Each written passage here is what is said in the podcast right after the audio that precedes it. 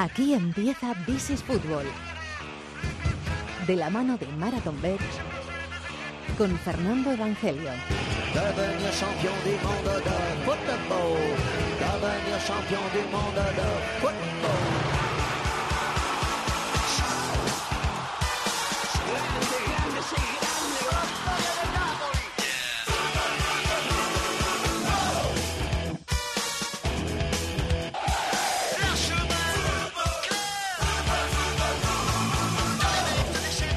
Bienvenidos al Rincón del Fútbol Internacional en la cadena COPE, que se llama This is Fútbol y que llega esta semana a su capítulo número 369.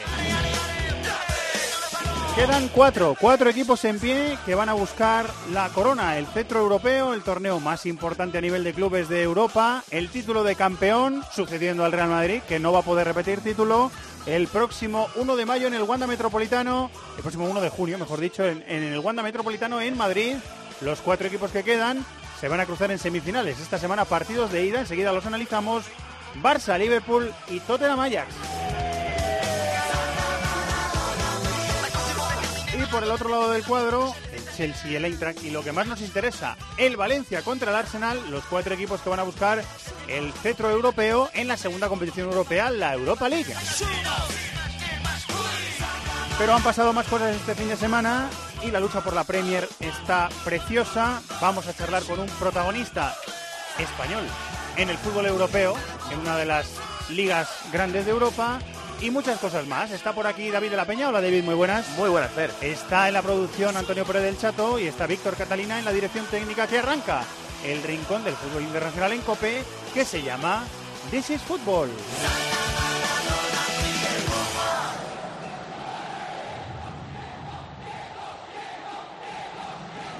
Este miércoles el mejor fútbol del mundo se juega en Cope. Y aquí estamos nosotros. Desde las 8 y cuarto, la ida de semifinales de la Champions en tiempo de juego. Bienvenidos a la Liga de Campeones. Desde el Camp Nou, Fútbol Club Barcelona, Liverpool. Camp Nou a la Oli. Muy buenas El. Barça y el Liverpool se enfrentan por un lugar en la final de la Liga de Campeones. Pacatá. Tiempo de juego. Con Paco González, Manolo Lama y Pepe Domingo Castaño. El programa líder de la radio deportiva española los fines de semana. Y recuerda, la información también continúa con Ángel Expósito y la linterna en Cope Más, Onda Media, Cope.es y la aplicación móvil.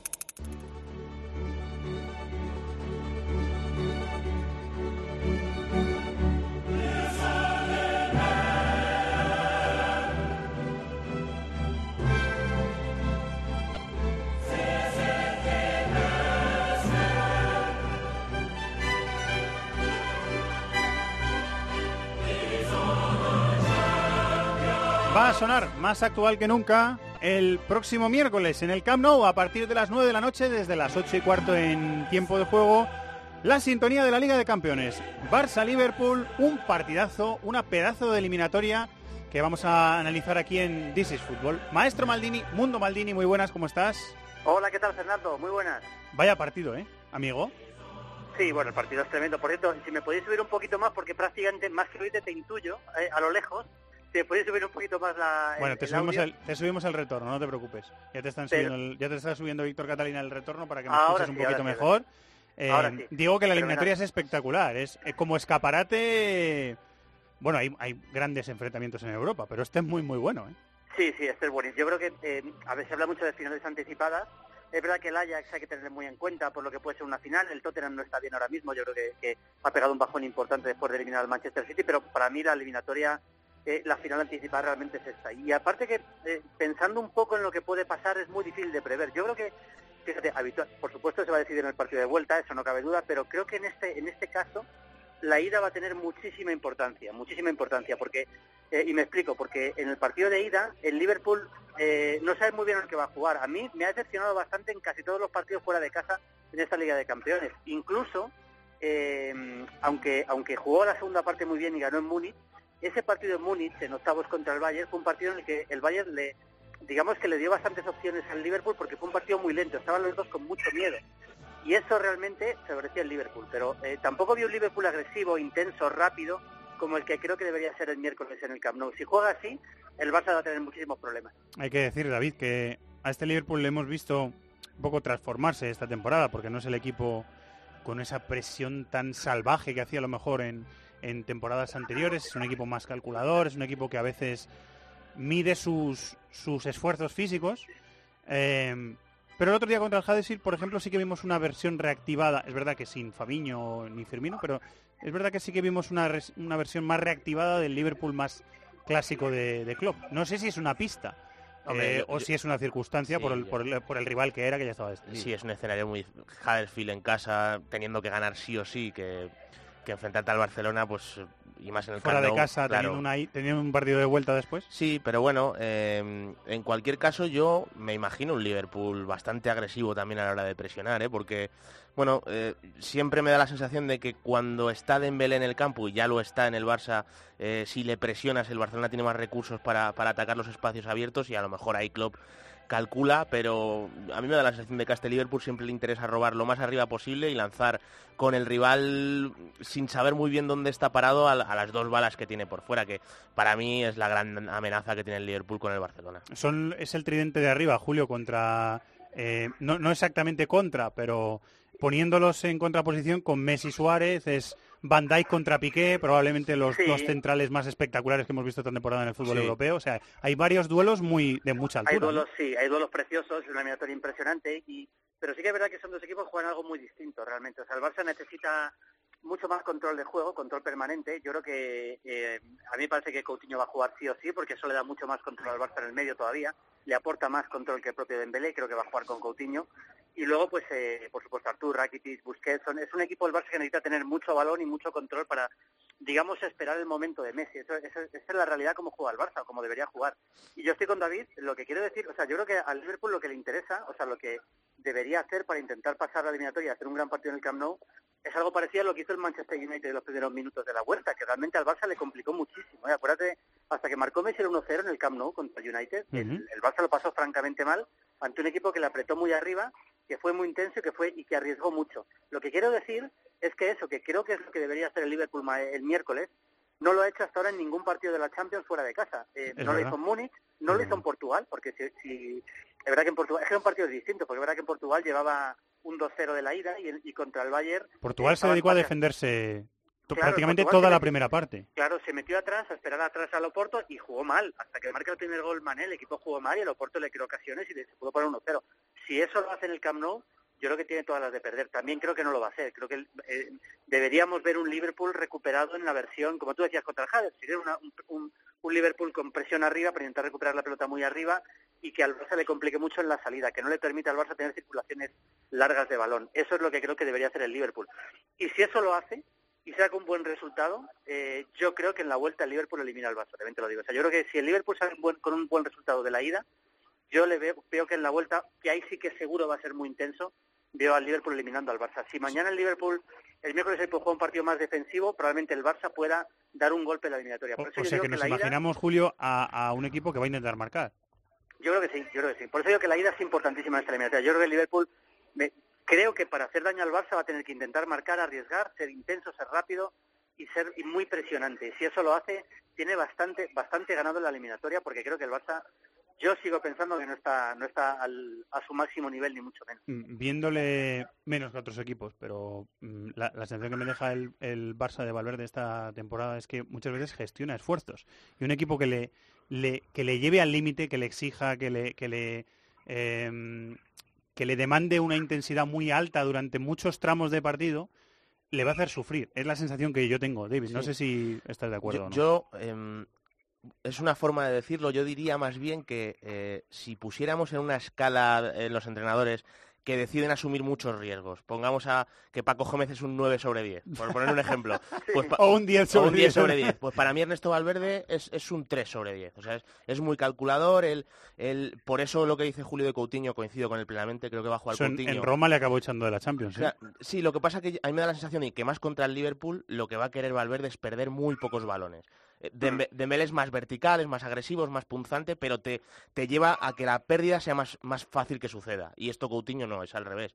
O lo mismo con Artur, ¿no?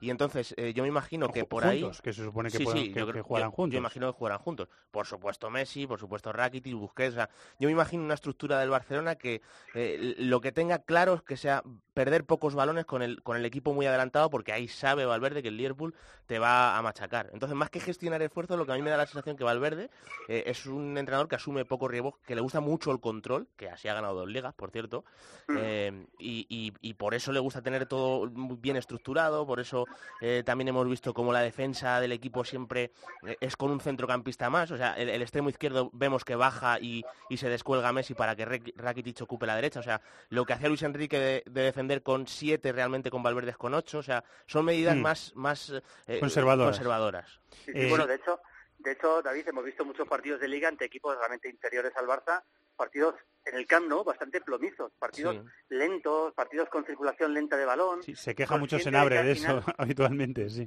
Claro, no, es que es verdad, es que, es que juega así el Barça muchas veces. Yo he hecho muchos partidos en el Camp Nou, en, en Movistar, y realmente son partidos aburridos, ¿eh? Lo que pasa es que, claro, al final tiene tanta calidad que al final te aparece Messi, te aparece alguna jugada concreta y, y acaban ganando los partidos, pero pero eh, no, no es un Barça espectacular y por eso yo creo que el Liverpool lo que no debe hacer de ninguna manera es favorecer eso. O sea, si el Liverpool empieza a jugar un partido también especulativo, es que tiene todas las de perder. El Liverpool lo que tiene que hacer es ir arriba, ir al ataque, presionarle al Barça, hacer un partido intenso, rápido, y ahí el Barça estoy seguro que va a sufrir. Estoy convencido que va a sufrir. Yo, o sea, tampoco quiero que quede como algo negativo, por lo menos por mi parte, de decir lo que hace Valverde, porque a mí me da también una- No, no, no. la Es una elección. y- Yo lo he entendido como que es Claro, una elección. y, aparte claro, sí, sí. Es, es la elección del Barça post Xavi y post sí, Iniesta. sí, sí, sí. O sea, te te quiero decir, no, no es lo mismo tener en el campo a Rakitic y a Artur que tener a Xavi y a Iniesta. Sí, o sea, sí. el- el- la Claro. forma en la que vas a gestionar el balón, cómo vas a Hmm. mover al rival. O sea, yo, yo es que si estuviera en la piel de Valverde y fuera entrenador, seguramente haría algo así. Y, y lo- los resultados están ahí. O sea, No, no, desde luego. dos ligas consecutivas. Eso es Sí, sí, indiscutible. de hecho, de hecho yo creo que si analizamos la rueda de prensa de Valverde, yo creo que la palabra control es la que más dice, porque cuando me acuerdo cuando fichó a Artur, que dijo, es que yo quiero más control. O sea, quiere quiere control, quiere Y, control y de la, y la palabra control la asocia siempre a ese futbolista. Mm. Siempre que le preguntan por Sí, Artur, es que es él normal. aparece la palabra control. Claro, es que Artur es un jugador que exactamente da eso, te da control, te da aguantar la pelota, es un jugador que prácticamente nunca la pierde, porque casi nunca la pierde, Eh, es un jugador que aguanta bien el balón, que asume el reto de cuando te presionan aguantar la pelota de espaldas, es un futbolista técnicamente muy bueno, que te mete el cuerpo, o sea, no, no es un jugador de... O sea, es un equipo que tiene poca velocidad de balón, el Barça, es verdad que tiene poca velocidad de balón, y eso al final hace que sea un equipo menos espectacular, pero también mucho más fiable. Eh, por algo lleva nueve puntos de ventaja en la liga y por algo y por algo está en semis de Champions. Es un equipo mucho más fiable, probablemente, pero menos espectacular. Yo tampoco me parece un, un concepto negativo lo que lo que estoy diciendo de Valverde, pero la realidad es que Sí. con este Barça yo a veces me aburro un poco más que yendo al Barça de Luis Enrique. Eso es, Sí, es y, y esa opinión está bastante extendida entre los comentaristas de, de es que, tiempo de juego. es así, es así. Eh, quería hablar, eh, Julio, de que en, en la, en el comportamiento ofensivo del, del Liverpool de Club, los laterales son bastante importantes. La incidencia de. Alexander Arnold y de Robertson, y nos tenemos que fijar también en ellos, ¿eh? en esta eliminatoria, tanto el partido de ida como el de vuelta, ¿verdad? Lo son, lo son. Son dos jugadores que llegan muy bien al ataque, son dos jugadores muy rápidos, muy verticales y, y que hacen mucho daño. Son dos, dos balas y dos extremos evidentes. El otro día a mí me sorprendió mucho, por ejemplo, Arnold, que sufrió bastante en el partido en Cardiff, no sé si lo visteis, el partido que gana el Sí. Liverpool en Cardiff 0-2. Sí, Sufrió muchísimo, no recuerdo el nombre del extremo del Cardiff, la verdad, pero era un jugador que no tenía mucha velocidad, era un futbolista, era un hombre compuesto, no me acuerdo el nombre ahora, pero era era un jugador que era más bien lento, no, era un jugador muy rápido, es decir, que Arnold defensivamente es un jugador al que se le puede hacer sufrir, se le puede hacer, hacer sufrir, pero desde luego en ataque los dos llegan como, como balas y centran muy bien, especialmente Robertson, que mete unos centros magníficos eh, y eso sí que es un peligro también, pero claro, lógicamente para eso vuelvo a lo mismo, para, para que los laterales lleguen con peligro, el equipo tiene que ser ofensivo y tiene que irse arriba, lo que no hacer los laterales es llegar si el equipo no tiene el balón, ¿no? Y si no, y si no, si no es vertical, con lo cual yo, yo sinceramente espero que, que me parece lo lógico para el Liverpool. Oye, yo esperaría por el bien del Barça que no lo hiciera, pero espero que por el bien del Liverpool lo lógico, conociendo a Klopp, es que todo esto lo haya pensado, haya revisado muy bien los primeros minutos del partido del United en, el Camp Nou y vaya a intentar hacer lo mismo porque se ha demostrado a sí mismo que si no lo hace le va mal en fuera de casa en la Champions y, y se ha demostrado ser capaz de hacerlo. Eh, Alexander Arnold eh, se, se demuestra todas las semanas que tiene personalidad, ¿eh? porque él muchas veces coge la responsabilidad de patear las jugadas a balón parado y o sea, es un chico que muy joven, pero también se Pues le que- nota que Es que a balón parado es muy bueno. descaro tiene. Sí, yo, yo creo eh, que sufre más Alexander Arnold en defensa que Robertson, que, que a mí me parece completísimo Robertson, ¿eh? O sea, eh, llega arriba, tiene intensidad, eh, mete, como dice Julio, muy buenos centros, pero luego atrás encima es, muy intenso. A mí me da la sensación de que Alexander Arnold, el campo rival, eh, técnicamente es un, un puntito superior a la hora de asociarse, de, golpeos a puerta, cómo recoge la pelota a la hora de centrar, de disparar, pero en cualquier caso es que son dos, dos jugadores fundamentales en el, en el plan de juego del equipo. Son importantes, sí. En el medio, Julio, ¿a quién te imaginas? Porque ha, ha- ha utilizado muchas fórmulas Klopp durante la, la temporada Sí. y, y tiene más, más fondo de armario que, por ejemplo, la temporada pasada ahí. ¿A quién te imaginas más, jugando? ¿A, claro ¿a qué tres te imaginas jugando ahí? Yo creo que Fabiño seguro de pivote. Estoy de Creo acuerdo. que Henderson va a ser interior y me tengo duda en el otro en el otro interior. Yo creo que va a estar entre Keita y Vignaldum. Yo creo que uno de los dos. Yo me, me decanto por Keita, Eh, pero podría jugar Vignaldum. Está jugando menos ahora, pero desde luego Henderson esa reconversión a, a interior le ha venido muy bien. De hecho, también recientemente, recientemente creo que también fue el partido del Cardiff. eh, no estuvo Fabiño, pero tampoco jugó Vignaldum de pivote y no jugó Henderson. Es decir, que a Henderson le quiere ya sí o sí de interior, ya no le va a recolocar como pivote. Ahí va a jugar Fabiño, Henderson también, y el tercero tengo dudas, yo me inclinaría por Keita. eh, mira, yo voy a decir, mi, mi apuesta es, Sí. mi apuesta es Fabiño de pivote, Milner de interior y Keita de interior. O sea, que no y que no juega Henderson. Henderson. Es mi, Bueno, es mi apuesta. Para el puede ser, digo, ¿eh? Para el Camp Nou Sí, digo. es posible. Yo creo que Henderson va a jugar, pero bueno, por supuesto lo que tú dices es una O posibilidad. sea, Milner por razonable. Henderson, digo yo. ¿Cuál es la apuesta de David de la Peña? Yo digo Fabiño, Henderson, Vignaldum. Ujú. Es que Bueno, claro, está, bien que no, esté- está bien que no estemos de acuerdo ninguno de los tres, ¿no? Para... Y, deja, y deja Y que claro que, pu- que y que tiene puede ser opciones. cualquiera de las Sí, sí, tres. que tiene muchas opciones. incluso puede ser una opción alternativa que no, que no hayamos Sí, completado ninguno de porque-. Sí, es, es que tiene opciones de todo tipo, porque claro, el equipo ha fichado a Keita, que es un, un interior de mucho nivel también, y más lo que tenía Vignaldo, ha fichado a Fabiño, que le utiliza de medio centro, con lo cual tiene, yo diría que dos variantes más.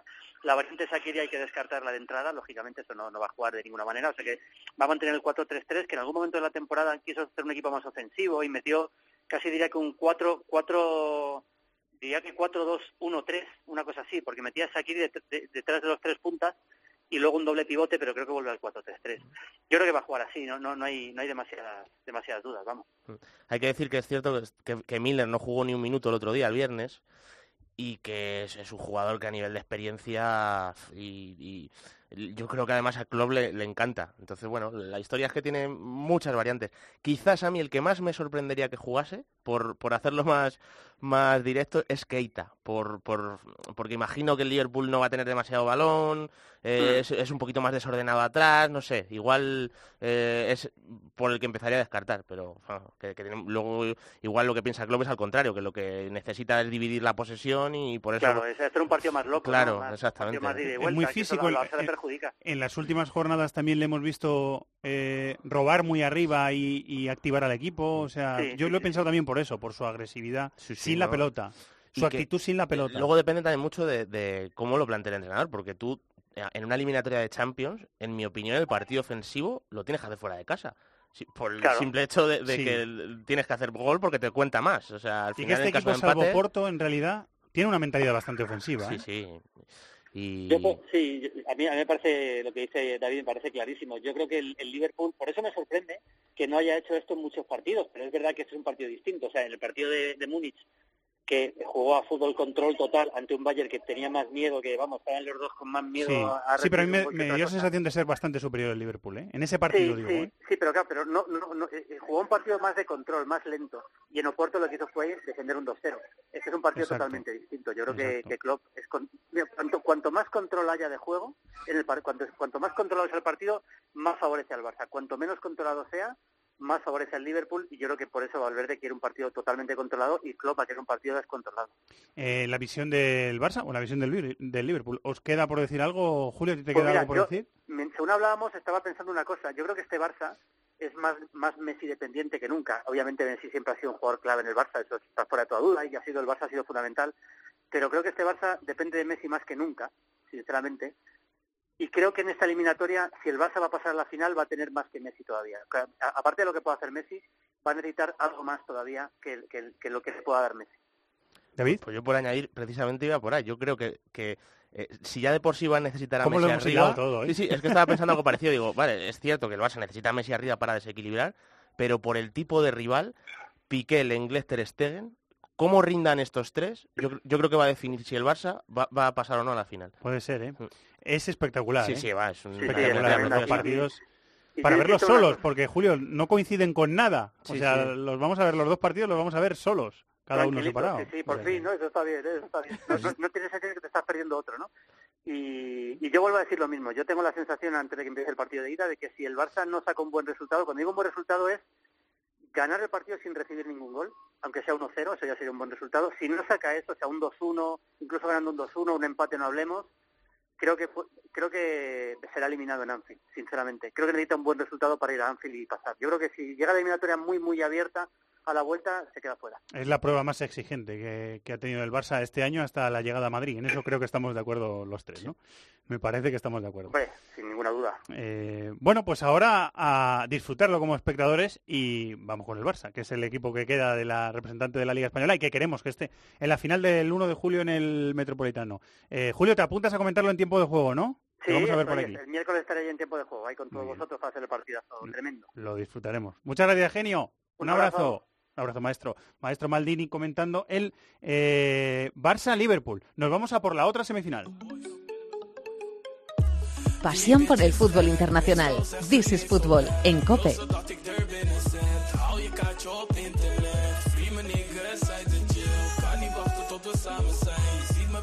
Vamos a buscar un poquito la perspectiva de este Tottenham Ajax de semifinales, que, insisto, una vez más, vamos a vivir en tiempo de juego el martes, a partir de las 9 de la noche en cope.es aplicaciones móviles, con la perspectiva del, desde la perspectiva del Ajax, de un holandés, de un periodista que ha aparecido también por este programa algunas veces, eh, que vivía en Barcelona, no sé si sigue viviendo allí y que nos ayuda muchas veces a entender desde dentro el fútbol holandés. Edwin Winkels, hola compañero, muy buenas, ¿cómo estás? Hola, buenas tardes. ¿Sigues viviendo en Barcelona, Edwin, o ya no? Sí, al lado, cerca, sí, sí, sí. Ah, cerquita, el mar, el Mediterráneo es, es impagable. Ya, ya no te saca de allí nadie, ¿verdad, Edwin? Ya no, No. te saca de allí nadie. No, no, no, no. Muy bien, ¿cómo se ve a este Ajax desde, desde Barcelona, pero siendo eh, siendo compañero de la profesión y también siendo, siendo holandés? ¿Cómo lo estás viendo, Edwin? ¿Están, ¿Estás alucinando tanto como el resto o no? Sí, bueno, están eufóricos. Yo me acuerdo, justo me... Claro, aquí me llamáis para el Ajax, pues en la tele holandesa a veces me invitan o me invitaron en febrero eh, en la previa del, del Ajax Madrid. Y, y una de las preguntas que, que, que hizo el presentador, ¿tú qué crees que esta Ajax puede eliminar al Madrid? Y para provocar un poco yo dije, sí, hombre, claro. Y, y todos en la mesa es como una, una tertulia, todos riéndose, pero Edwin, tú no conoces el fútbol holandés.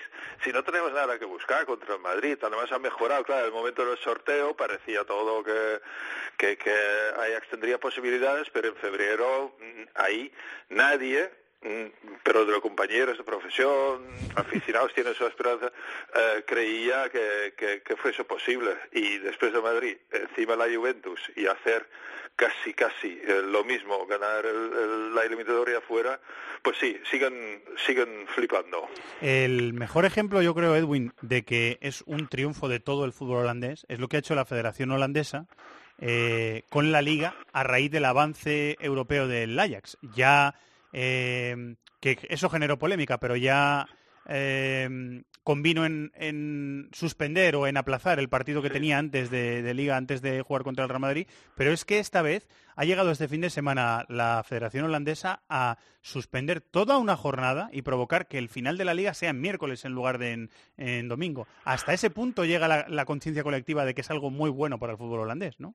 Sí, pero polémica sigue habiendo, ¿eh? Mira, los otros equipos han tragado, pero tú imagínate que se hiciera algo parecido aquí y, y, y, y que el Barça tuviese que descansar eh, para Madrid o Madrid para el Barça porque tienen Champions. Eh, y además ha sido un, un, un cambio bastante brusco porque ahora la penúltima jornada será la última. Eh, Exacto, será y- y claro, todas las previsiones de los equipos, de despedidas de jugadores en el Feyenoord, querían despedir a Van Persie, El último partido en casa y ahora tiene que jugar fuera. Bueno, o sea que no, no todo el mundo lo ha aceptado. Dice, a ver, eh, también ya están acostumbrados a jugar eh, esta temporada entre semana y, fin de semana. Pero bueno, la federación ha optado por eso, por eso lo que tú dices, que, que la federación es la responsable y cree que el, eh, la importancia para el fútbol holandés y, caso único, que, no lo vivimos desde el año 96 con el Ajax, en, eh, semifinales creo con Juventus o cuartos, eh, les han llevado a optar por eso, pero ahora claro, un montón de clubes están dos semanas sin hacer nada. y luego hay que volverse a poner eh, a tono. O sea que vamos a ver si lo consiguen o no lo consiguen. Em, antes, eh, hace unos minutos, decía eh, nuestro compañero guiuzqueano Edwin que, claro, todo el éxito tiene una contrapartida y ahora eh, Frenkie de Jong está vendido al Barça, parece que De se va a marchar también al Barça y hay muchas ofertas, va a haber muchas ofertas por muchos jugadores y a la directiva del, del, Ajax, que son muchos exfutbolistas del equipo, ¿no le da miedo que se le desmembre el, equipo o a estas alturas eh, están pensando en otras cosas antes que en eso? Bueno, realmente es, una situación que, el, que, el, Ajax, el fútbol holandés en general, están acostumbrados, porque ellos nunca, en los últimos 10, 20 años, nunca han tenido dinero para retener a sus jugadores. O sea, en cuanto uno sobresalía un poco, eh, se, fue al extranjero. Y incluso jugadores que aún no habían llegado en Holanda a, ser de los mejores, pues han ido muy... Mira, por el año pasado el hijo de Kluivert eh, se fue al Roma, eh, donde le ha costado jugar y todo eso, y todos decían, quédate un, un, año más en el Ajax. No sé si ahora se arrepiente por eso. Eh, y o sea, es, es un fenómeno que ha pasado casi cada año. Eh, todo lo milagroso es que, que, que esta generación pues ser tan joven y tan buena como, como eh, los 19 años de De y de Jong con 21, los de fuera aún no se habían fijado mucho en ellos y, menos en, otros que ya tienen más años como Ziyech o Tadic, eh, bueno, que no llamaban la atención porque tampoco habían de ser, bien la liga holandesa, pero ya no para, para ficharlos en, el extranjero. Y todo eso se, ha juntado y, y tienen esta temporada y dicen, mira, por eso hay que aprovechar ahora como sea, porque ya sabemos que uno se va de Young, otros también. Ellos tienen el objetivo de no dejar marchar más de más de tres jugadores como máximo de este de este grupo.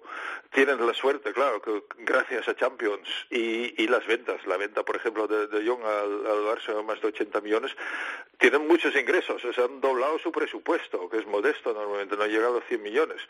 Eh, entonces ya pueden primero pagar un poco más a los jugadores que ya tienen y, y, pueden fichar un poco mejor de lo que de lo que hayan hecho hasta ahora. O sea, tienen dos partes, pero ellos saben, o sea, que, que, esta es una situación casi única, que ya solo por dinero Ajax no debería estar aquí donde donde está, pero por suerte por el fútbol que juega ha, llegado, pero ya saben que, que ahí todo todo tiene su, su final. Eh, me da la sensación, Edwin, de que nos hemos fijado tanto, en, nos han deslumbrado, nos han asombrado tanto los jugadores que nos hemos fijado menos en el entrenador. Ayúdanos a entender la figura de, de Ten Hag, que es un técnico que no había entrenado a ningún equipo grande. Eh, estuvo en el segundo equipo, no sé si fue del Dortmund o del Bayern, al principio de su carrera, eh, pero no había entrenado el primer equipo de un grande nunca. Ayúdanos a entender eh, cómo es la visión de, del fútbol que tiene este, este entrenador. Sí, no, en el Bayern, por ejemplo, coincidió con Pep Guardiola. En el Bayern, exacto. Sí, y ahí, claro, bebió mucho de una, de una fuente privilegiada como, como es Pep. Eh, pero lo mismo que aquí vosotros nosotros en Holanda tampoco se habían fijado mucho es más había eh, había muchas críticas eh, hacia él cuando empezó porque es un hombre del, del este de Holanda eh, que, que, tiene un acento es digamos como si fuese un murciano no que vaya a entrenar al Madrid y se nota de dónde viene pues él viene del, del, del este de Holanda tiene un, un, acento no es un hombre de ciudad y claro en Amsterdam en Amsterdam son para decirles un poco más chulos son arrogantes y no aceptan fácil gente de fuera. Entonces cuando no empezó la liga muy bien, los, el diario más importante de Amsterdam, The Telegraph, el programa de televisión más importante, se burlaban de él, decían que este tipo no era entrenador del Ajax, que había que echarlo ya muy, muy, muy pronto. Y, pero el Ajax aguantó. Overmars, eh, que confió mucho en él, Overmars que es también ahí del, del, del este de Holanda y es el, director deportivo del, del, Ajax, dijo, no, no, eh, lo mantenemos. Y mira, ha tenido, sobre todo este tipo de juego que él promueve, eh, un equipo coral, ¿no? Todos trabajando para todos, necesita su tiempo. Han confiado en él, él ha confiado en sí mismo, pero sigue siendo un tipo enormemente modesto. Eh, él no, o sea, cuando ganan ya ves, no ves celebraciones exageradas. Él se aleja enseguida de, de, de las celebraciones sobre el vestuario. Dice, él, él es de los errores. Dice, si perdemos, eh, la culpa es mía. Si ganamos, eh, quienes lo han hecho son, son los jugadores. Pero es, sea, nadie lo esperaba. Es, es la gran sorpresa también en, en Holanda. Eh, viviendo en Barcelona y siendo holandés, una final Barça-Ajax la firmas con los ojos cerrados, ¿no? Por supuesto, hombre, sí. No, pero además por el tipo de juego, ¿sabes? Que, claro, ahora tenemos dos choques en, entre el, el, este fútbol y el fútbol inglés que ha cambiado, ¿eh? Por supuesto, el Tottenham sí, sí, sí, tampoco es el típico fútbol inglés ni, ni Liverpool ya. Eh, pero sí, porque esta Ajax que hoy ahora es en parte también consecuencia de la revolución que impuso Cruyff hace años, antes de su muerte, de, de, de, impulsar de la presencia de exjugadores en la directiva, como Van der Sar, que es director general, como Overmars, eh, confiar más en, en, en, el fútbol base, lo que han hecho, tiene parte de su culpa y como igual en el Barça, pues la presencia de Cruyff en el tipo de juego también sigue presente, o sea, sería un, un, un gran, gran homenaje a, a Johan que, que, este fin de semana nada más hubiese cumplido años. Eh, tú, además, eh, has escrito muchas cosas so, sobre él, llegaste a a escribir una biografía eh, suya. Hubiera disfrutado Johan, ¿eh? Con, el, con, el, con este Ajax semifinalista de la Champions. Hubiera disfrutado mucho, ¿verdad, Edwin? Sí, además tampoco lo hubiera... Creo, no creo que se hubiera creído, ¿eh? Y, y, y mira, empezó él con, con, con, meterse con el Ajax desde Barcelona, quejándose, criticando. Con, con la serie anterior tenían a principios de esta década tres temporadas seguidas que jugaban contra el Madrid en Champions y perdían sin opción, continuamente 4-0 en Ámsterdam, 4-1 aquí. Eh, es cuando Cruyff dijo, mira, hay que cambiar porque, eh, a ver, una cosa es que no podamos rivalizar con, con, con, grandes como el Madrid por el dinero y todo eso, pero sí que eh, podemos jugar mejor. Y, y, mira, ahora ya... Han, ¿Le han hecho caso, Edwin? ¿Le han hecho caso? No siempre, ¿eh? ha habido también ahí disputas internas, se dividió el club, eh, se fueron gente de, de, la escuela Cruyff, digamos, que no estaba de acuerdo cómo se estaba llevando todo. O sea, es, por eso digo, es parte de la herencia de Cruyff, porque tanto este entrenador como la directiva también han puesto impuesto sus, sus, sus propias normas. Pero sí que se empezó a mover y remover un poco dentro del club para bueno, para no desaparecer por completo, de poco, poco, la verdad que aquí en España, ¿no? Hasta antes de esta temporada teníamos olvidado por completo el fútbol holandés que antes tenía tanto, tanto renombre. Va a ser una figura muy recordada, seguro, durante la eliminatoria que viviremos, como he recordado antes, en tiempo de juego, tanto la ida como la vuelta. Edwin, te lo agradezco mucho, muchísimas gracias, ¿eh? Igualmente, hablamos. Un abrazo. Buenas tardes.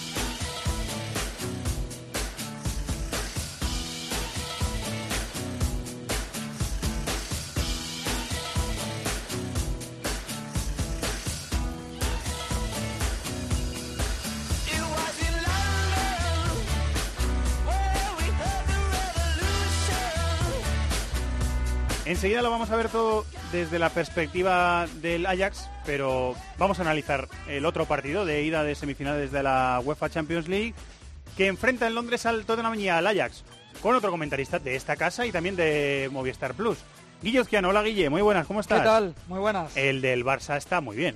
Pero es que este también está muy bien, ¿eh? O sea, este también apetece mucho verlo, ¿eh? Sí, y sí, lo vamos sí. a contar, lo recuerdo, que lo vamos a contar en tiempo de juego el martes desde las 9 de la noche en Oye, Cope.es. ¿puedo, ¿puedo añadir una variante táctica al centro del campo del Liverpool? Hombre, por supuesto, mira, te lo voy a apuntar. Fabiño Henderson Milner, que creo que no lo habéis dicho ninguno. No, no lo hemos dicho ninguno. Fabiño, Henderson. Es la más defensiva, pero también la de más experiencia. Y una opción muy factible, vamos. Muy factible, sí, sí. Es que claro, los, los cuatro, hemos dicho cuatro distintas. Sí, sí. Y puede ser una de estas o puede ser, bueno, ya que sea distinta ya es un poco más difícil, pero... Puede ser per perfectamente. Yo, yo creo que va a jugar Vinaldum. Todos porque, hemos puesto porque, a Fabiño, ¿eh? Claro, porque creo, sí, eso sí. Porque creo que el Liverpool necesita un poquito más de vuelo, eh, porque me imagino que va a estar bastante tiempo atrás. Pero lo que lo que dice Guille por, por experiencia y por intensidad defensiva, vamos, lo compro totalmente. Y mira, voy a apuntar la que ha dicho cada uno, para que luego sepamos. Luego echarlo una pequeña cara, apuesta. para cara. Un cafetillo, ¿no? Sí, un cafetillo, un cafetillo, está bien. Siempre le ponemos salsilla a esto. Eh, digo que el martes contamos este partido en cope.es y aplicaciones móviles en tiempo de juego, el Tottenham Ajax. ¿Cómo lo ves, eh, Guille? Bueno, pues lo veo igualado, la verdad. Yo creo que llegados a este punto es difícil que una eliminatoria esté muy decantada a favor de uno o de otro. Obviamente tiene más experiencia el Tottenham, jugadores probablemente a principio de temporada de mayor reconocimiento internacional, pero lo que ha hecho el Ajax en esta Champions yo creo que le hace acreedor, si no un 50%, sí a un porcentaje muy cercano a eso. Eh, hay muchas cosas que hablar, porque los dos tienen eh, lesionados, los dos tienen bajas. eh, y especialmente han sido muy sensibles las del Tottenham. Eh, David, ha tenido el Tottenham muchos problemas. De, va a tener a Son sancionado. Sí, esa Eh, es- Son Heung-min, que esa es muy importante.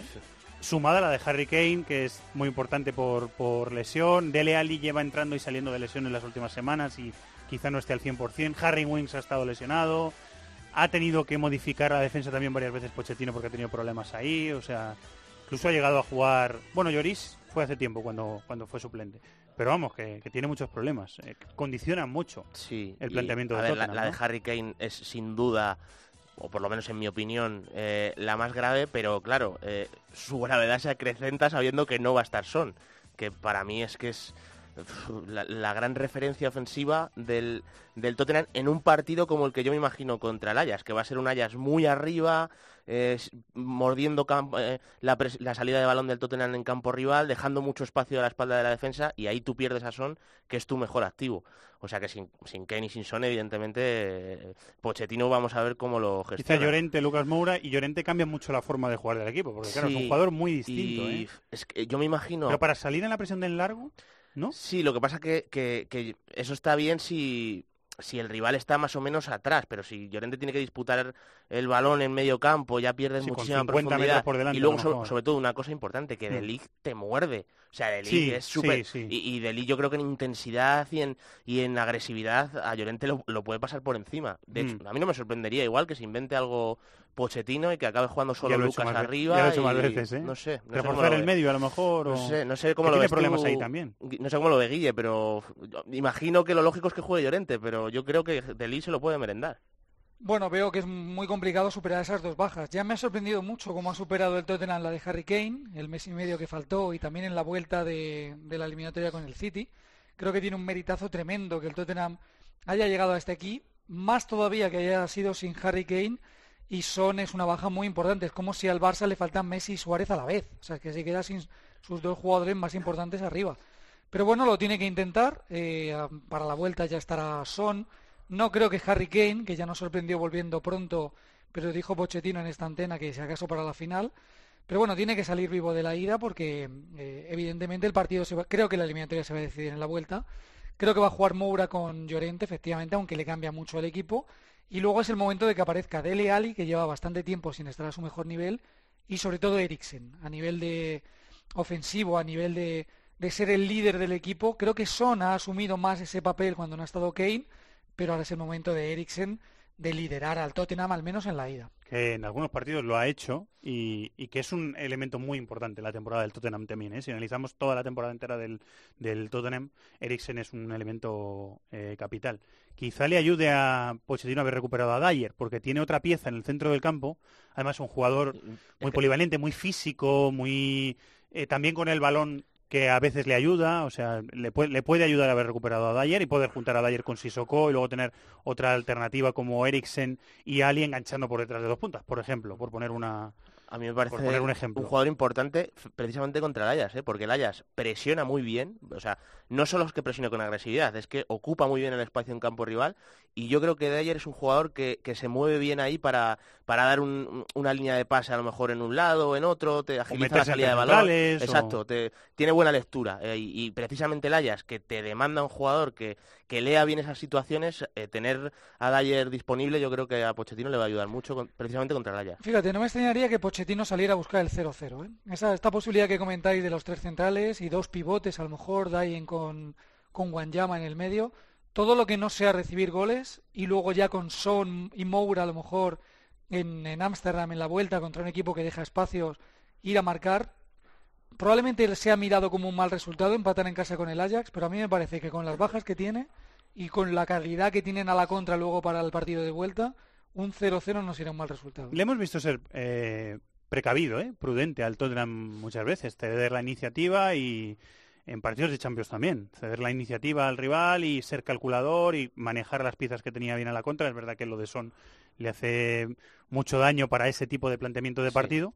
Eh, pero le hemos visto ser conservador también al Tottenham cuando, cuando yo creo que tiene que serlo, quiere minimizar un poquito de daños, como decía Guille. Yo, es que si tienes que definir a Pochettino, me parece un técnico bastante camaleónico. ¿eh? Sí, muy versátil. Sí, tanto en los dibujos como en los planteamientos. Si el rival se mete atrás, eh, suele meter piezas más creativas, regateadores. Por ejemplo, contra el Chelsea recuerdo que vimos una marca uno a uno con Jorginho y lo que tú dices, Fer, más replegado el equipo y, saliendo con mm. transiciones más rápidas. Es bastante camaleónico. Le hemos visto ser muy ofensivo en algunas ocasiones con, con once que parecían casi kamikazes. O sea, es verdad que maneja muchos registros. Y por eso, por eso también eh, dentro de la plantilla del Tottenham hay tantos jugadores que están activos, que están, que no, les tiene defenestrados, o sea, rota bastante y, eso también es cierto que cuando te falla o se te lesiona un jugador importante, pues otros pueden responder. Desde la perspectiva del Ayas Guille, ¿cómo ves el partido? Del Ayas que ya ha llegado hasta aquí haciendo eh, asombrando a toda Europa y que ya, ya se ha plantado en semifinales como el equipo de revelación de esta bueno, Pues, pues así, precisamente así. Con los dos en realidad son equipos que ya han superado sus expectativas, que se enfrentan en la semifinal a un equipo a su a, su nivel, digamos, no, no se juegan, no juegan contra el Madrid, contra el Barça. No es uno más superior que otro, mucho más superior que otro. O sea, que, los dos darían por buena la temporada, aunque perdieran aquí, pero los dos saben que tienen una oportunidad histórica de llegar a la final. Ya ves y por lo tanto el Ajax, habiendo eliminado a domicilio además tanto al Madrid como a la Juve, pues hombre, no digo que esto sea más sencillo, porque al final son unas semifinales de Champions, pero es contra un equipo en teoría inferior que el Madrid con la Juve, y que la Juve y en su estadio, o sea que es una oportunidad de oro para una generación que creo que vaya como vaya la temporada se va a desmembrar, o sea, ya ha salido de Young, va a salir de League, pero creo que dos o tres jugadores más se están jugando también su futuro, porque les estarán mirando los grandes equipos de Europa para hacerles una muy buena oferta. Eh, lo que está claro, David, es que no van a cambiar su forma de jugar después de llegar aquí. O sea, vamos a ver al mismo equipo que hemos visto con sus ventajas y sus desventajas, con sus eh, sus sus, em, sus claves y sus temores, eh, el equipo que hemos visto toda la temporada es que... Vamos a ver lo mismo. Totalmente. O sea, no tendría ningún sentido hacer otra cosa, ¿no? Después de, como dice Guilla, haber eliminado en su campo a Real Madrid y Juventus, pues eh, por supuesto vamos a ver esto. Eh, con respecto a lo que dice Guille, de que van a desmembrar el equipo, sin ir más lejos en el Tottenham, hay por lo menos, que yo sepa de memoria, tres eh, jugadores del Ajax. Sí, es verdad. ¿no? Bertongen, Alderweireld y Eriksen. Y ninguno más, ¿no? Pero bueno, o sea que al final... Jansen no llegó a estar en el Ajax, ¿no? Jansen me parece que, no. no. no, a Z me parece. A Z, sí. Y, sí, es una pena, pero bueno, eh, también es verdad que van a recaudar una, un buen montón de dinero sí, el Ajax. Sí, algo van a, eh, algo van a recaudar, sí. Eh, con todas las piezas que hemos visto, Guille, en estos partidos, ¿no? Con Cillets, con Tadic, que además como falso 9 es como más ha brillado contra rivales más grandes, ¿no? Vamos sí, a ver. sí, se ha inventado eso el técnico y la verdad es que le ha salido muy bien. A mí me sorprendió mucho cuando lo puso, pensaba que era un recurso puntual, porque está prescindiendo de un 9 de mucho nivel veterano, como es Juntelar, y de un 9 de mucho nivel, aunque es verdad que un poquito he venido a menos en el último año, como Dolberg. Y prescindir de dos 9 puros para meter un falso 9, pues sonó un poco raro. Yo pensé que lo hacía porque era el Madrid, porque tenía miedo, pero claro, le salió tan bien que luego lo repitió contra la Juve en los dos partidos. Tadic a mí me ha sorprendido porque siempre me había parecido un jugador de mucha calidad, pero muy frío, muy muy poco con muy poca continuidad. Está en la mejor época de su carrera. Claro, y de repente con 30 años, habiendo salido medio de rebote del Southampton, yendo a una liga mejor, pues está ganando a lo mejor el contrato con un gran club otra vez. Y luego lo que tú dices, lo que tú dices, Zijek eh, a un nivel impresionante, Neres, creo que ganándose también un buen contrato. Neres es, el, Neres al que yo creo que van a hacer una oferta. Neres que ha estado a punto de irse a China mm. en enero, con 21 años, ¿eh? O sea, es, una cosa de loco. Todavía no, había jugado estas eliminatorias. No, no, pero me refiero que, que, en el inicio de su carrera, prácticamente en Europa, ha estado a punto de dar un, un salto económico muy importante, pero que también lo hubiera apartado del foco. Neres tiene muchas posibilidades de ir a la Copa América. Como fíjate, hemos hablado de los de arriba, pero luego Bellman, que es verdad que estuvo lesionado, también creo que tiene futuro. Taliafico seguramente salga a un equipo mayor. O Nana, el portero, probablemente también. O sea, es que es todo el equipo. si lo quieren desmantelar, lo van a desmantelar. Eso está eh, clarísimo. Bueno, la eliminatoria tiene muchísimos alicientes y la vamos a vivir. Recordamos una vez más en eh, tiempo de juego el martes desde las 9 de la noche y tanto David como Guille pues ahí estarán presentes y lo disfrutaremos. Ojalá sea bonita, de como han sido las anteriores. Yo de estoy convencido eh, de que nos vamos a divertir. A ver si no lo gafo, pero, pero yo estoy convencido. Eh, Guille, muchas gracias, un abrazo. Un abrazo a los dos, chao.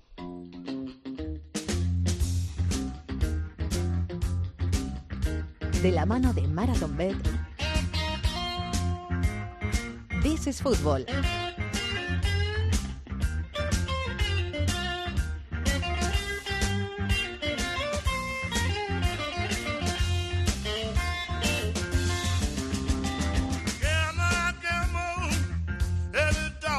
Venga, vamos a apostar con nuestros amigos de Marathon Bet. Vamos al Reino Unido.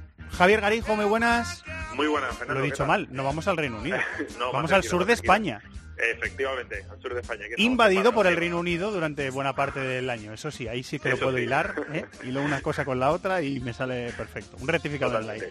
Eh, muy bien, Javi, tenemos, tenemos Champions. Imagino que será plato fuerte, ¿no? Es eso, Champions. Efectivamente, van a ser los dos partidos de Champions de las tres cuotas que, que tenemos preparadas para hoy. Ajá. Eh, los dos partidos de Champions van a ser protagonistas y el otro va a ser un partidazo también de la Europa League. Si Ah, te muy bien. empezamos con el primero de Champions. Muy bien, vamos a empezar con el primero de Champions, el que Venga. vamos a vivir en tiempo de juego. El Tottenham Ajax, venga.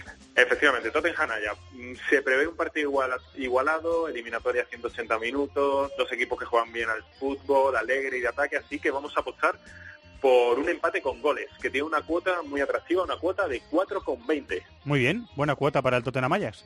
A ver la que tienes para preparada para darme en el Barça-Liverpool, partido del miércoles. Mira, pues para ese partido, el Barcelona, que no pierde en casa en Champions desde la temporada 2012-2013, ha llovido ya bastante en aquel partido contra el contra el Bayern, así que vamos a apostar a que gane el Barça y a que ambos equipos marcan, que tiene una cuota de 3,32. que por la forma de jugar de ambos puede ser eh, puede ser una buena apuesta. Y el partido del jueves, el Arsenal-Valencia, el partido de Europa League que decías, ¿ahí que apostamos, Javier? Mira, pues aquí vamos a apostar a la victoria del Arsenal por un solo gol, ya que el Arsenal en todo lo que lleva de Europa League no ha perdido ningún partido en su estadio, ha conseguido cinco victorias y ha logrado un empate, así que apostamos por la, la victoria del, del Arsenal por un gol de diferencia que tiene una cuota de 3,86. Muy bien, pues ahora la suerte está echada, como decimos siempre. Muchas gracias, Javier, un abrazo. Perfecto, un abrazo fuerte, Fernando. Cuotas sujetas a cambios para mayores de 18 años, hay que jugar con responsabilidad y ya sabéis que podéis consultar las condiciones en marathonbet.es. Los de las cuotas, los de las cuotas. Marathon Bet es más. Más mercados, más ofertas, más experiencias, más cuotas. Regístrate ya en marathonbet.es. Deposita 60 euros, introduce el código Bonocope y juega con 90. Deposita 60 y juega con 90. Los de las cuotas, los de las cuotas. Marathon Bet, mayores de 18 años, juega con responsabilidad. Consulta condiciones en marathonbet.es.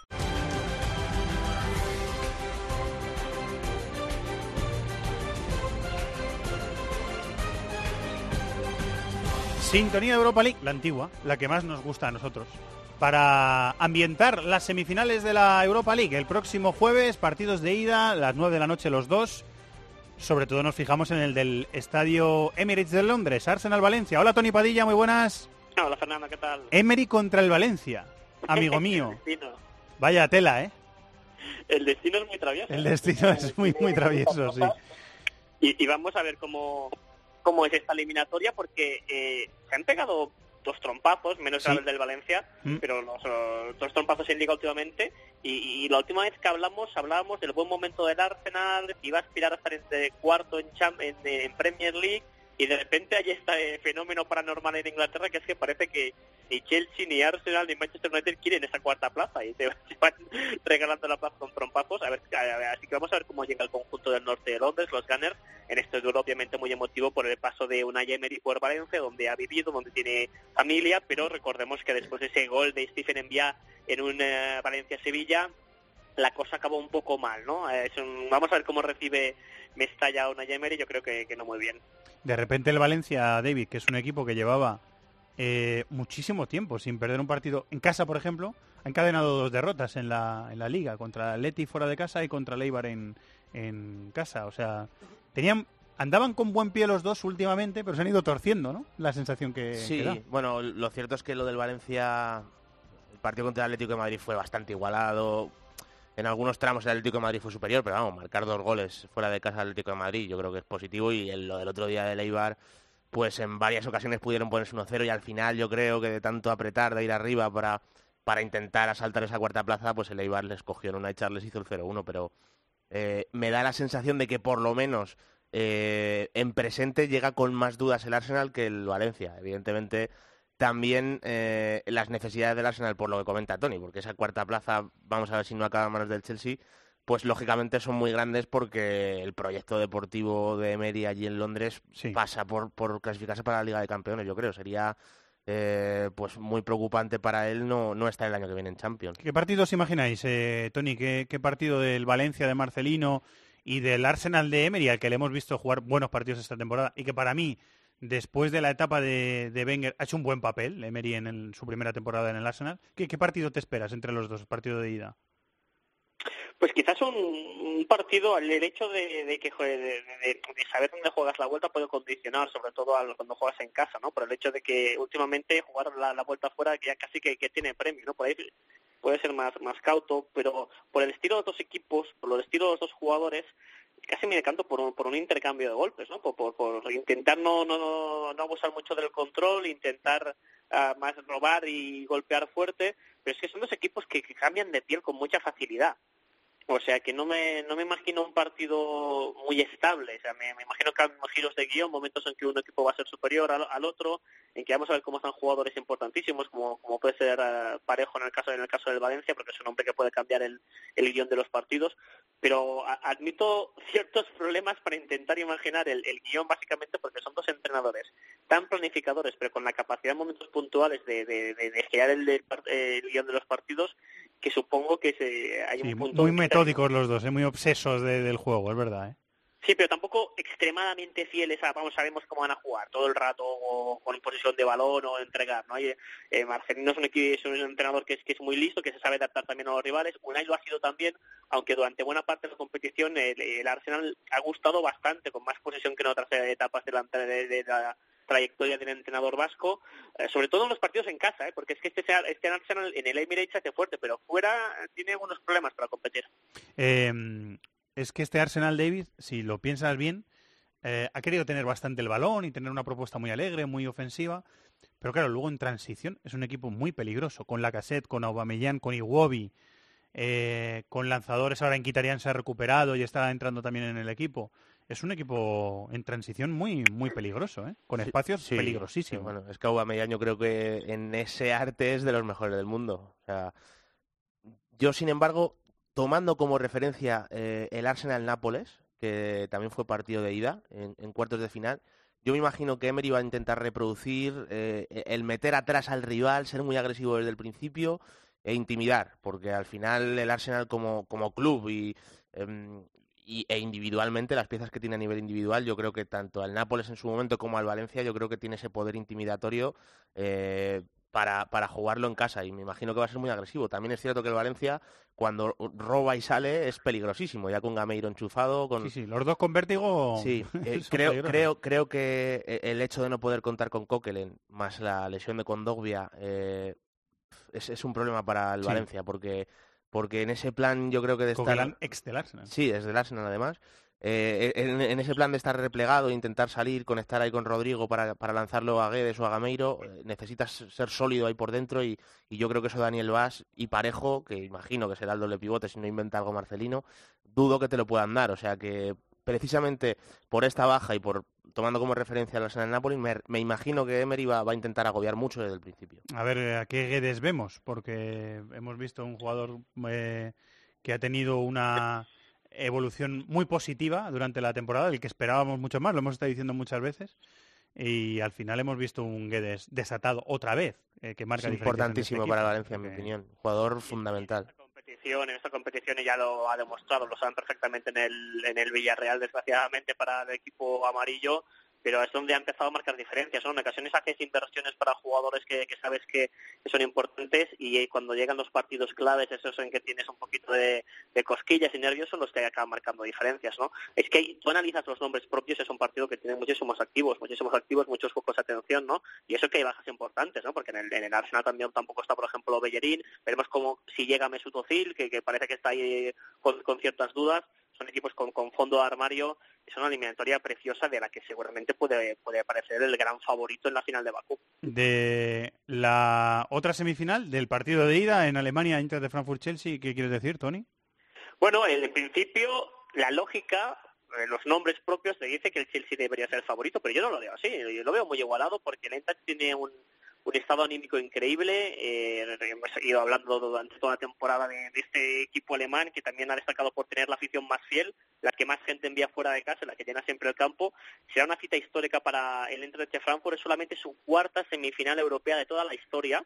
Curiosamente, las tres anteriores eran en, en tres competiciones diferentes una Copa de Europa, es el año que llegan a Glasgow y pierden con el Madrid en los años 60, una Recopa y una Copa de la UEFA, y esa Copa de la UEFA la, acabaron ganando, que es ese año en que los cuatro semifinalistas eran alemanes, en la época de dominio del fútbol teutón.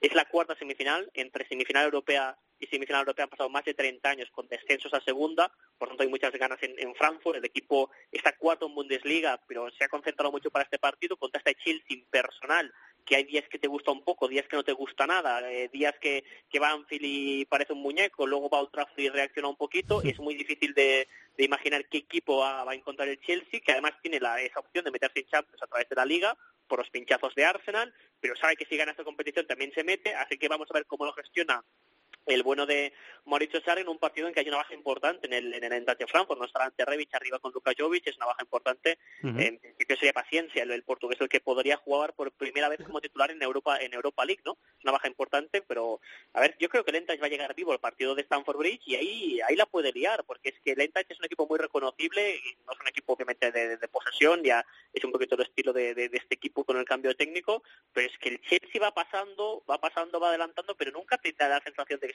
de que que haya encontrado la paz interior Mauricio Sarri. Así que vamos a ver cómo qué vemos. Eh, todos los focos sobre Jovic, imbatido el, el Eintracht en casa en esta competición. David, ¿cómo lo ves tú?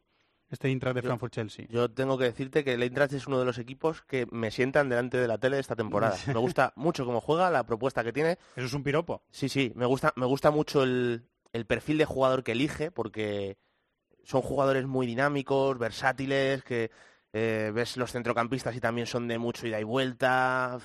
Vemos hasta y luego un técnico también creativo, porque también a Jetro Williams, por ejemplo, lo hemos visto hasta jugar de media punta, eh, según las necesidades. O sea, es un, es un equipo que a mí me, me, gusta mucho ver. Creo que, como ha dicho Tony, la baja de Revich es muy, muy mala noticia, porque, porque además eh, con, con Jovic yo creo que han generado una sinergia muy, muy positiva. Se porque, bien, sí. sí. se entiende se muy bien, bien. porque eh, simplemente con un movimiento muy, muy básico, que es Revich atacar eh, por fuera, recibir en posición de extremo y desbordar, y meter la pelota en área, y como Jovic no espera en el área, sino que llega desde atrás, pues mm. claro, entre los dos crean una incertidumbre, porque obligan a un central a salir a, afuera, y el otro central no está marcando en el área porque Jovic está fuera de ella, entonces es muy Tiene difícil. que llegar al área también, Exactamente. tiene ventaja el que viene de cara. Sí, sí, o sea, son, son, son una pareja de delanteros que que crea muchísimos problemas y, es una pena que no esté Revis, pero eh, bueno, dentro de que el Chelsea evidentemente tiene más calidad individual, que si, si Eden Hazard, que imagino que va a tener protagonismo en la eliminatoria,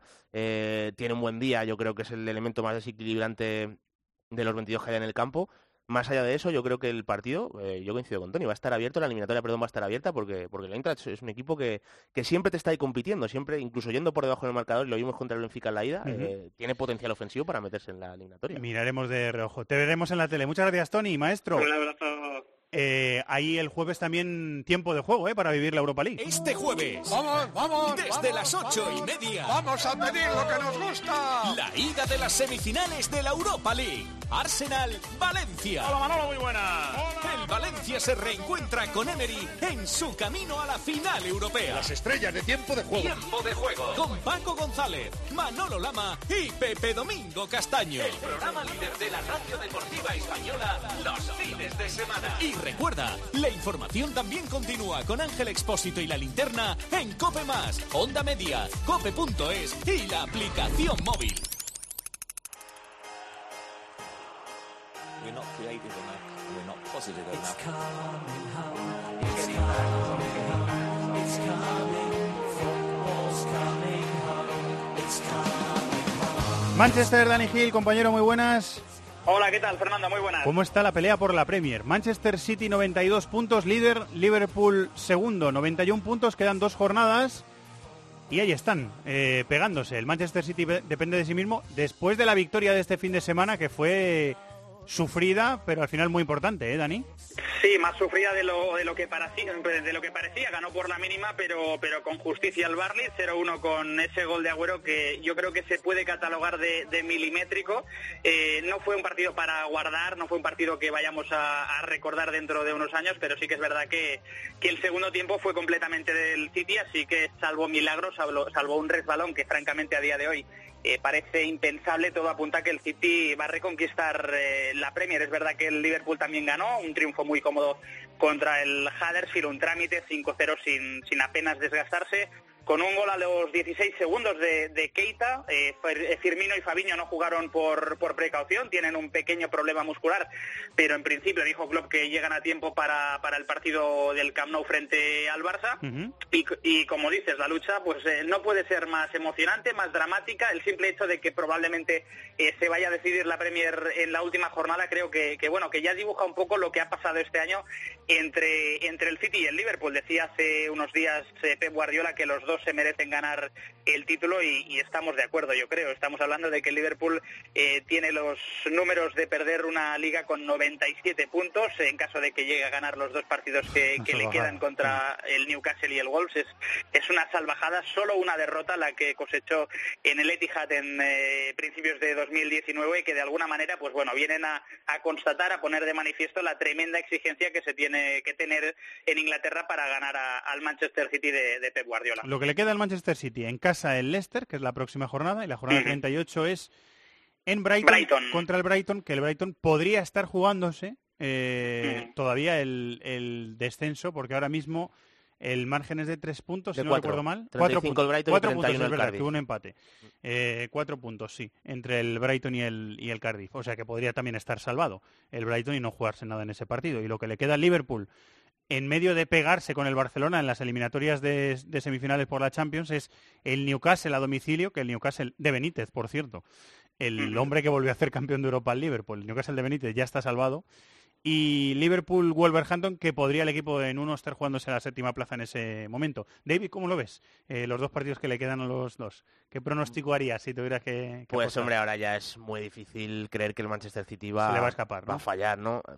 A ver, es cierto que el partido contra el Leicester eh, es un poco trampa, porque el Leicester tiene, eh, yo creo, mecanismos para hacer daño al Manchester City, pero y además está jugando a la séptima plaza, pero Y está jugando a, a otra cosa con Sí, Rodgers, con Brendan más balón Sí, y sí, pero bueno, estilo eso- más es- Brendan Rodgers. eso- eso, eh, no va a Contra pa- el City no va a pasar. No va a pasar. No. City. 70-30 del Claro, Leicester contra el City va a no va a pasar. necesitar mucho de, de Bardi, de Marai Gray, eh, que, que, bueno, son jugadores que normalmente a Guardiola, Bray, eh, Verdi, Bardi, perdón, le, le suele hacer daño por daño, la sí. tipología de delantero que es, pero y luego el Brighton es un equipo que, que eh, de los de abajo, de la mitad tabla, del décimo hacia abajo, yo creo que es de los que menos goles reciben. Mi opinión es Esas, esas, pero es un eh, rival esa- exacto, es un equipo- incómodo. es un equipo que se organiza sí. bien en defensa, que los, Mm. los que jueguen en banda eh, regresan mucho, eh, defiende con 10 jugadores siempre por delante de la pelota. muy compacto, es un equipo compacto. o sea, defender, sí. eh, de hecho, el problema del Brighton en la segunda vuelta ha sido falta de gol. Ha estado un montón Sí. de partidos sin hacer Sí. gol. Mm. Entonces, eh, poniéndote en ese escenario, a lo mejor le, le- al Manchester City le cuesta ¿no? encontrar la situación de gol contra el Brighton, pero o sea, ya, ya poniéndonos muy puntillosos y diciendo cómo puede escapársele al, al- al Manchester City en la Premier League. Dentro de, est- de estos argumentos, yo creo que al final el Manchester City eh, va a encontrar soluciones, ¿no? O sea, el el fútbol evidentemente no es matemáticas, todo puede pasar, pero yo diría que el Manchester City va, va a acabar siendo campeón. Remata Dani. Es muy, es muy complicado. El Leicester es verdad que es uno de los pocos equipos que consiguió ganar al Manchester City esta temporada en el eh, partido de la primera vuelta. Es verdad también que el Brighton le puso problemas al City en la semifinal de la, de la FA Cup, pero se antoja eh, realmente complicado que el City con lo que se juega vaya a pinchar en alguno de estos eh, dos partidos. Y, y déjame añadir que una reflexión en Twitter que me parece bastante interesante estos, estos días sobre, sobre, bueno, sobre todo que en Inglaterra y también en otros países hace algunos años no se le daba mucho valor a que Barcelona y Real Madrid llegasen casi a 100 puntos en España porque se decía eh, que la competición leguera no era lo suficientemente competitiva. Bueno, pues ahora les está pasando precisamente lo mismo en la, en la Premier y no es que haya no es que no haya exigencias, sino que lo que hay son dos equipos brillantes que a día de hoy están muy por encima del resto y que además pues están librando una batalla que, que, es preciosa. Lo veremos y lo contaremos. Muchas gracias, Dani. Un abrazo. Un abrazo, hasta luego.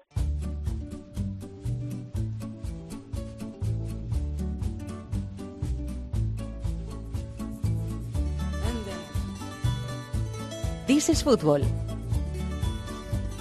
Cadena Cope. Caro destino, que eu não creio no destino.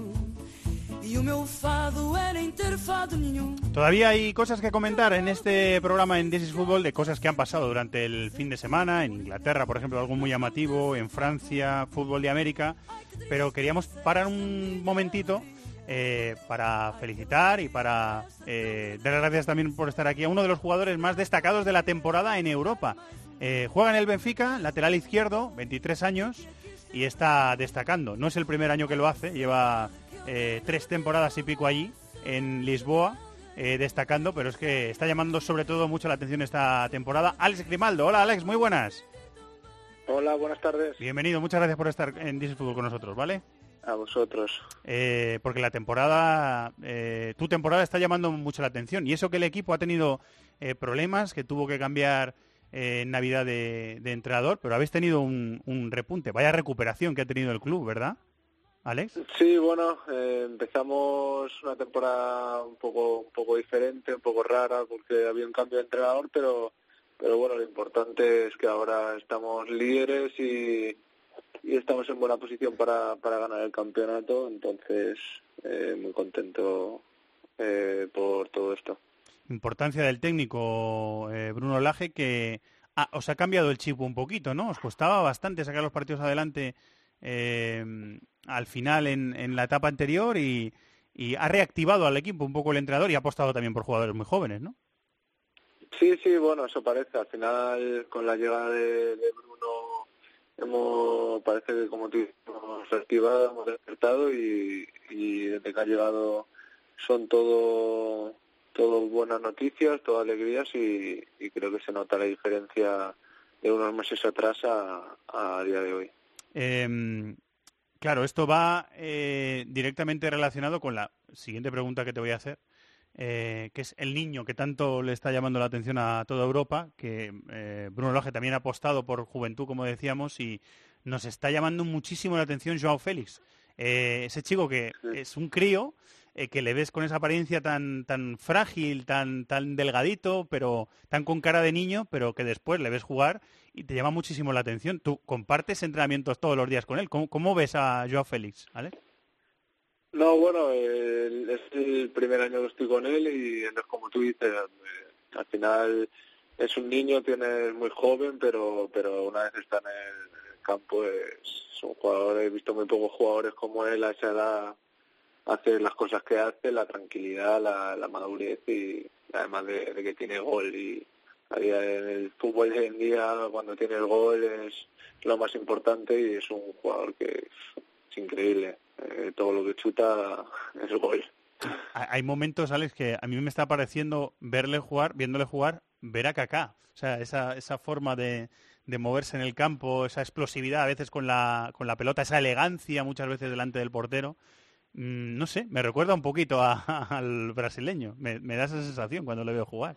No sé si a ti te pasa lo bueno, mismo. a ver, tiene parecidos a, a muchos jugadores, pero al final comparar y tan joven no, no creo que sea bueno, pero yo creo que, que va a ser una estrella, se está convirtiendo en una estrella y está claro que, que lo más importante yo creo que es que tiene mucho gol en los entrenamientos, lo ves y es algo increíble, o sea, chuta y gol, solo en su cabeza tiene esa, esa palabra. Eh, El club está tan alerta que le ha puesto 120 millones de cláusula de, de rescisión, que es muchísimo dinero. Tú, tú estuviste en el, en el Barça de unos Sí. cuantos años. eh, buscaste una puerta de, de salida cuando creéis que te, cuando eh, creíste que te debías marchar. ¿Le recomendarías quedarse en el equipo para un poquito asentarse un poquito en, en la primera división y marcharse ya eh, después pasadas unas temporadas? Bueno, a ver, es un chico joven, al final cada uno tiene que tomar su decisión y, yo yo no sé lo que haría en, su lugar, al final él tiene que saber lo que hacer y yo creo que es, es a lo mejor es muy pronto para, para irse a otro lugar, pero viéndolo eh, la calidad que tiene la, el jugador del tipo de jugador que es, al final él puede jugar en cualquier lado y, y tendrá que decidir lo que él quiera. Hemos estado a punto de no poder hablar esta semana, Alex, porque tuvierais compromiso de Europa League y, y estuvierais en esa eh, semifinal de la competición europea. Qué pena, ¿no? Porque lo visteis bastante cerca en el partido de ida, ¿no? Sí, la verdad que hicimos un buen partido de ida, no, nos hicieron daño los, los dos goles que nos hicieron, un poco en, jugada- en jugadas aisladas y, y al final cuando fuimos a Alemania con el resultado a favor eh, también nos metieron un gol que fue fuera de juego, el equipo estaba todo el rato sabiendo que en cualquier error te podían eliminar y al final pasó eso y, fue una pena porque meterse en la semifinal contra el Chelsea hubiese sido bonito. Es eh, injusto que en algunos momentos de algunas competiciones haya la posibilidad de acceder al bar y que en otras eh, no, como fue vuestro caso en ese tipo de jugada, en esa jugada que nos estabas comentando, Alex. Sí, no, yo creo que es injusto. eh, estamos hablando de, de equipos de, de grandísimo nivel que, están en cuartos de final de Europa League y, y que no tengan la, la opción de ir al bar que está en prácticamente muchísimas ligas y, y en la Champions y en todo y, creo que, que nos eliminen por un por una jugada que con el bar se hubiese evitado no es injusto. Creo que eso deberían de, de haberlo modificado antes. Hay que pensar en el futuro y que nos apetecía también hablar un poquito de ti. ¿Cómo, cómo te ves? Que te estamos viendo en un equipo que te da también la posibilidad de, de, bueno, de explotar tus virtudes, de ser ofensivo, de ir arriba, de tener posibilidad incluso de, de centro o de disparo, de buscar disparo también. ¿Cómo te estás viendo esta temporada en el, en el Benfica, Alex? Bueno, la verdad me encuentro muy bien. Eh, creo que de mis mejores temporadas. Además, a nivel físico eh, también me encuentro muy bien. Creo que es la temporada que más partidos he jugado y, y la verdad que, que también ayuda el conocer bien a los compañeros, el sistema de juego. Pero, pero la verdad que me encuentro muy bien. David, ¿quieres algo por sí, Alex? porque aprovechando el tema del disparo, es que en mi opinión, te pregunto esto, Alex, porque para mí tienes uno de los mejores golpeos de, de todo el fútbol europeo. Y, o sea, esto lo has entrenado mucho, eh, se, se lleva de base, lo hacías mucho en el Barça B. Bueno, yo siempre he golpeado así, está claro que, que cada jugador tiene su golpeo, uno no es ni mejor que otro, ni nada es diferente, es un golpeo diferente, y, pero sí que hay que entrenarlo mucho, al final al final cada cosa se tiene que entrenar, aunque lo- sea una virtud, al final tienes que entrenarlo para que, que al final cuando lo necesites lo puedas hacer bien. Entonces sí que conlleva mucho entreno, pero pero sí que es una de mis, de mis virtudes. Se nota, se nota que, es, que es mecánico también mucho el- por cómo lo ejecutas. No sé si te habrás fijado en alguien, es que me llama mucho la atención porque creo que es muy característico de tu juego.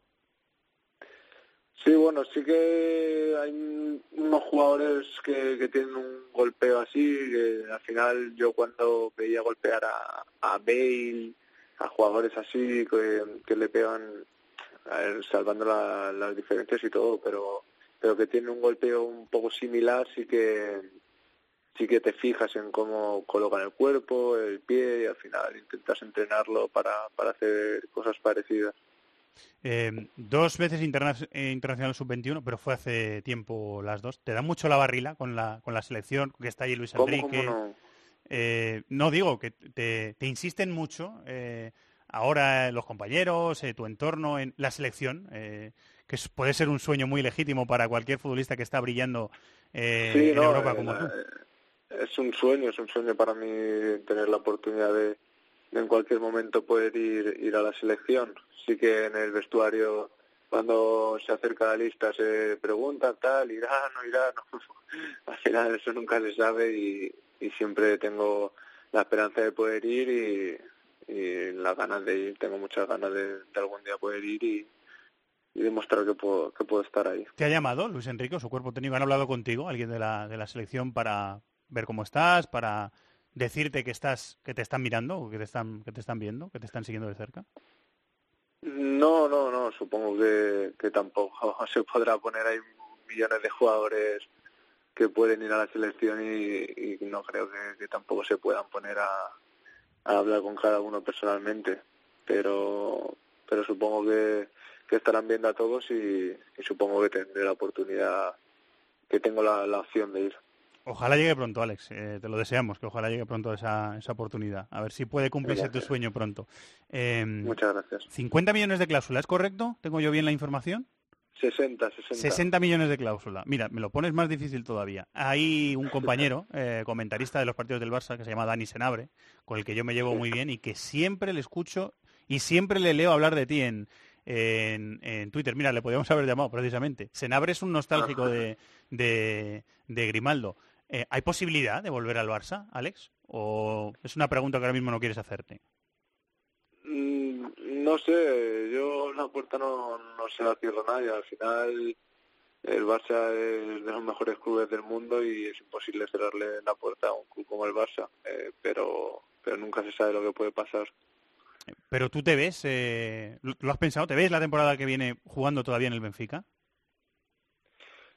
No lo sé, ya ahora pienso, aún me quedan tres partidos, estamos en un momento que no jugamos prácticamente la temporada, prácticamente todo el año en, tres semanas y, y luego pensaré pensar en verano eh, la- lo que lo que va a pasar, pero ahora tampoco me pongo, me pongo a pensar porque al final cuando sacas el foco de, de donde tienes que estar tampoco es bueno. Eh, me dio la sensación, Alex, después de vuestra victoria en Braga, que por cierto es un campo muy complicado, eh, Sporting 1, Benfica 4, eh, dos puntos de ventaja sobre el Oporto, quedan tres jornadas para el final. Me dio la sensación de que eh, estáis en estado de euforia, porque claro, se ha visto al equipo tan, eh, tan abajo, pasando tantos problemas en el- la primera parte de la temporada, que ahora os veis favoritos para ganar la, la liga. La cosa ha cambiado mucho, ¿no? Sí, bueno, al final ahora dependemos de nosotros y eso eh, psicológicamente eh, te hace fuerte porque no tienes que estar mirando a, a otros equipos, al final depende de lo que tú hagas y, y eso es, psicológicamente es muy importante para nosotros. Entonces sí que normal que ahora estemos eh, después de ganar a Braga en un momento de euforia porque era un- uno de los campos más complicados de, de la liga y hemos sacado un buen resultado. Entonces, eh, es un partido menos, quedan tres, tres finales y, y ahora queda un partido un partido difícil menos. Eh, y además, con esos dos puntos de, de ventaja tenéis un pequeño margen porque el particular lo tenéis ganado con el, con el Oporto. En casa contra el Portimonense, fuera contra el Río Ave y en casa contra el Santa Clara. Eh, y lleváis mucho tiempo sin perder en la liga, o sea, lo- eh, hay que ser optimistas, ¿no? Es lo normal. No, sí, optimistas hay que ser, eh, hay que tener los pies en el suelo y, y con cuidado, pero pero hay que ser optimistas. Eh, te aseguro que hace hace cuatro meses ninguno apostaría que estaríamos donde estamos ahora, así que hay que ser optimistas. Pues a ver si eh, acaba como esperáis. También tenemos españoles ¿eh? en, el, en el Oporto. Ellos también están peleando la, la liga, pero Ya, ya, lo, ya. lo decidiremos en tres semanas y eh, si al final ganáis, eh, enhorabuena, porque la temporada, sobre todo la segunda parte, está siendo muy buena. Alex, muchas gracias por estar en DC Fútbol. Que, que vaya bien, que haya suerte. ¿eh? Muchas gracias.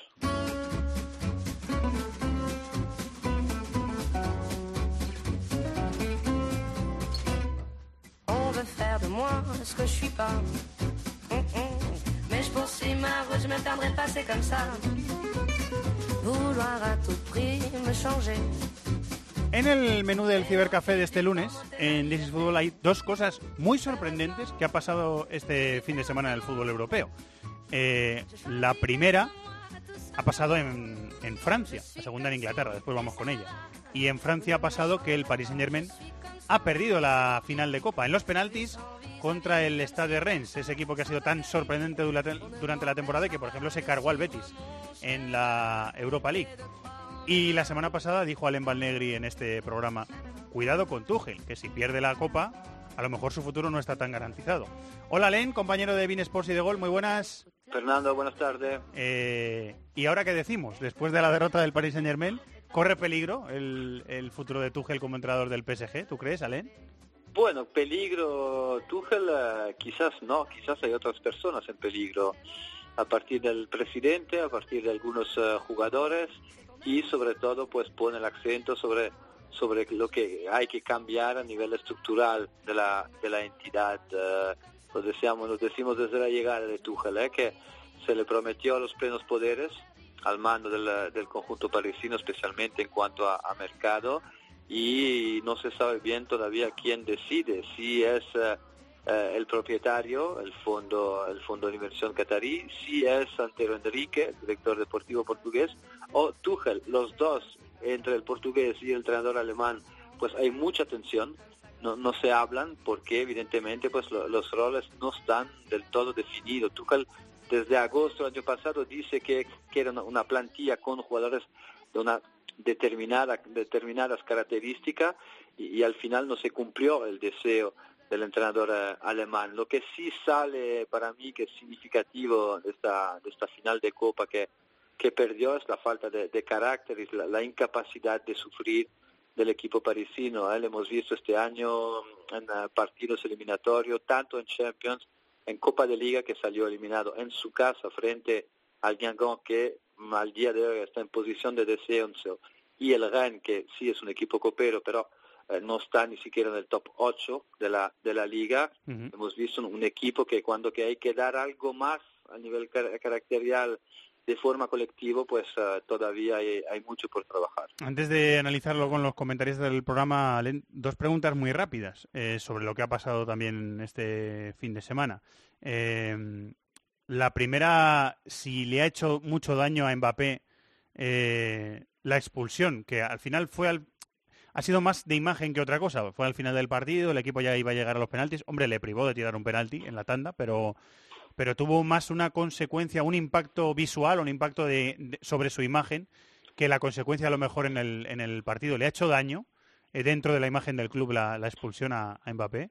Ma pienso que le va a hacer bien, quizás le, le sirva de lección, porque es un gesto totalmente inútil, egoísta, porque deja a sus compañeros en 10 y sobre todo la dinámica psicológica durante el encuentro lo, lo comparé a, a lo que hizo Zidane en final de Copa del Mundo, cuando se hizo expulsar contra Italia y al final pues perdieron los, eh, los penales. Son factores que pueden influir en una tanda de penal a la hora de, encontrar la, la seguridad, la calma necesaria para enfrentarse a, la, a, esta, a esta tanda. Yo la, la imagen es eh, de un jugador que es eh, inmarcable cuando, cuando está bien, cuando puede gozar de, em, de espacio, pero últimamente no es la primera este año de expulsión, eh, además de con esas características, eh, puramente eh, individualista por un- una respuesta ahí tampoco tuvo algunos cruces con, eh, con Da Silva. Si lo toca 5 centímetros más arriba, quizás Da Silva no puede jugar más a, más a fútbol. Es una agresión eh, incomprensible por el, momento, también por la dinámica de, de partido, que sí era un partido eh, muy la, en la final, con muchos duelos, pero esto no, justifica la, actitud que, que tuvo desde una perspectiva colectiva y después de la perspectiva de su, de su imagen, porque cuando salió, pues siempre habíamos visto eh, un chico bastante, bastante calmo, que hablaba siempre con mucha cabeza, y este año podemos decir que quizás a nivel emocional tiene que crecer todavía, quizás es la faceta donde tiene que crecer más, es controlarse un poco, porque esos gestos no, no pueden ah, no pueden existir y le perjudican a, él, pero sobre todo al, al equipo. Y a ver cuántos partidos le caen en su lucha por la eh, bota de oro ahora en el final de la temporada con, con Messi.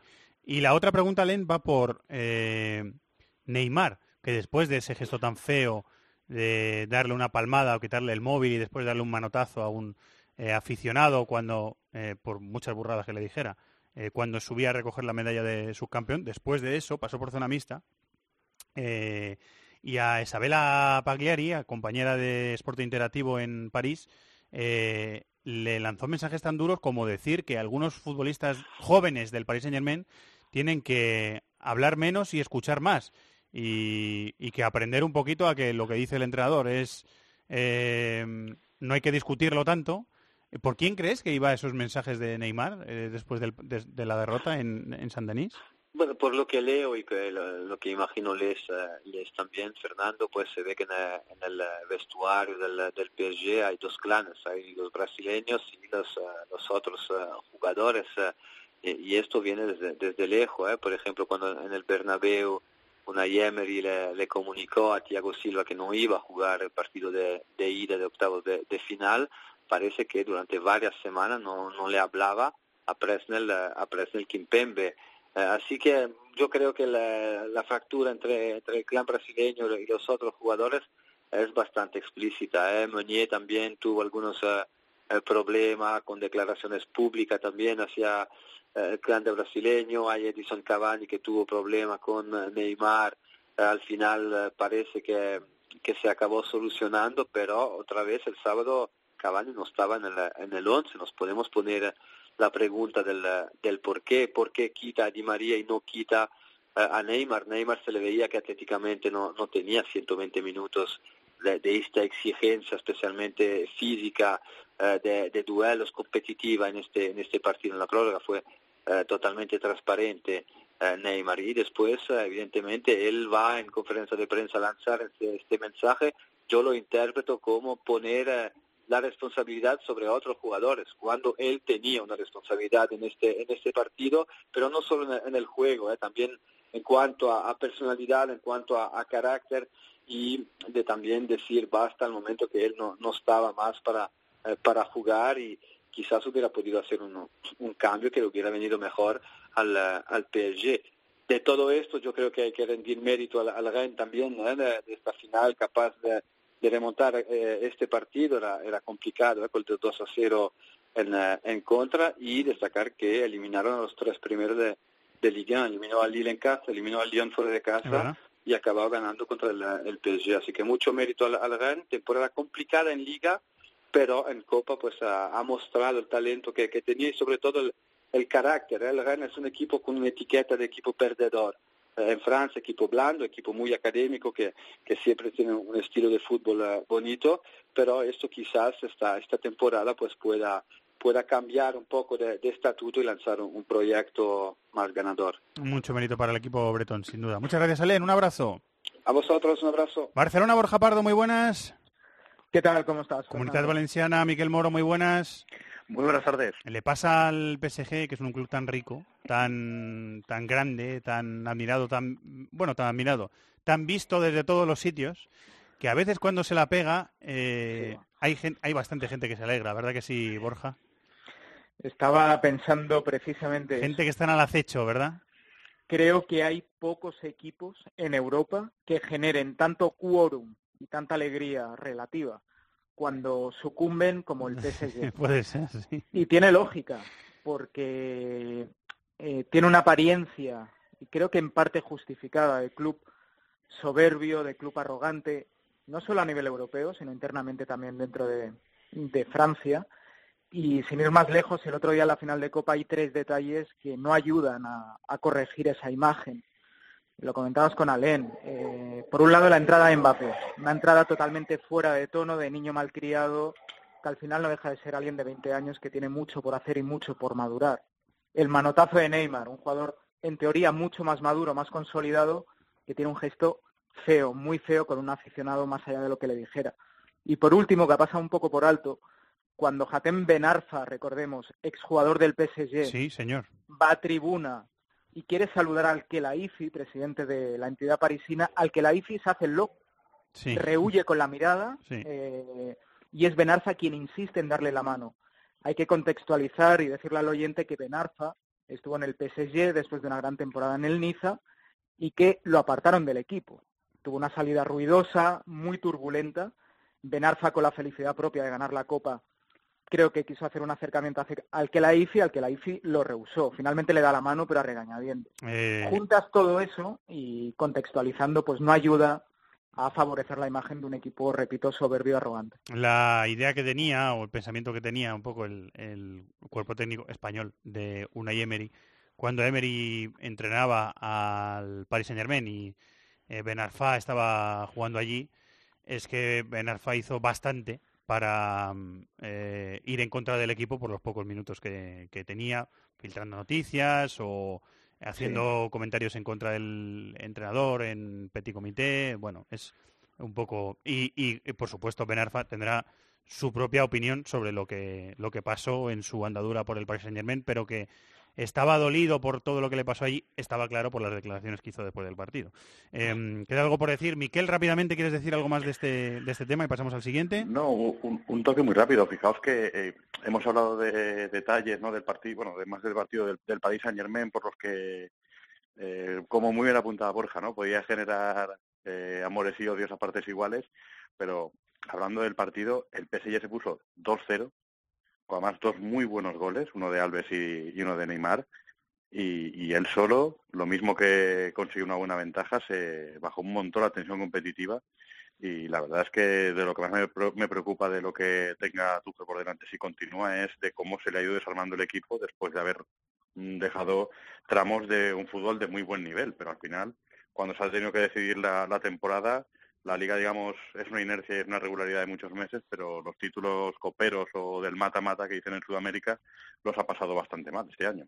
Eh, y lo- el otro asunto que queríamos eh, tratar, que os quiero preguntar, porque ha sido eh, titular en muchos medios, ha llamado muchísimo la atención, ha sido muy comentado por aficionados al fútbol, por entrenadores, por futbolistas, eh, por supuesto por la prensa, por el, el, eh, aficionado al que le gusta el fútbol en general, eh, que ha sido lo que hemos visto en ese enfrentamiento de segunda división inglesa entre el Leeds y el Aston Villa. Los dos eh, parece que van a jugar bueno, parece, van a jugar eh, promoción de, de ascenso para estar en la Premier en la próxima temporada, porque el Leeds ahora mismo está tercero y el Aston Villa está quinto. El Leeds ya no puede subir porque el Norwich y el Sheffield United suben de forma directa. Eh, parece que los dos se van a meter en ese playoff de promoción, insisto. Y mientras se enfrentaban, eh, hay una jugada en la que un jugador del Leeds queda tendido sobre el terreno de juego por una, por una falta. Del Aston Villa. De, eh, perdón, del, del Aston Villa es. Sí, sí. Sí, Jonathan jugador, Cocha. no es un jugador del, Ast- del, del Leeds, es un jugador del Aston Villa, perdón. Eh, y los, los eh, jugadores se quedan... eh, ah, es correcto, es del Aston Villa, es el gol del Leeds, y los jugadores del Aston Villa se quedan parados eh, pensando en que van a tirar la pelota fuera. Exacto, es eso.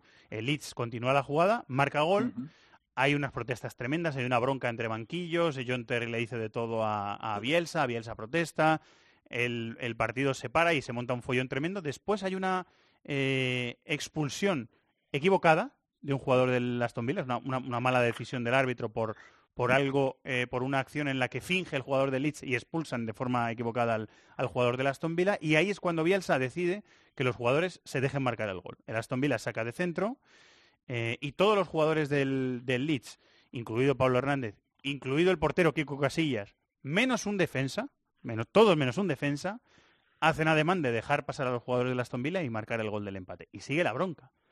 Eh, creo que, mm, bueno, con algún tropezón, pero lo he explicado bastante bien. Y no sé qué os parece. David, empiezo por ti. No sé eh, si te parece algo que hay que aplaudir eh, y poniéndose también en la posición de un entrenador, por ejemplo, de, de chavales o de chicos jóvenes, o es algo que te ha llamado mucho la atención. ¿Qué me dices?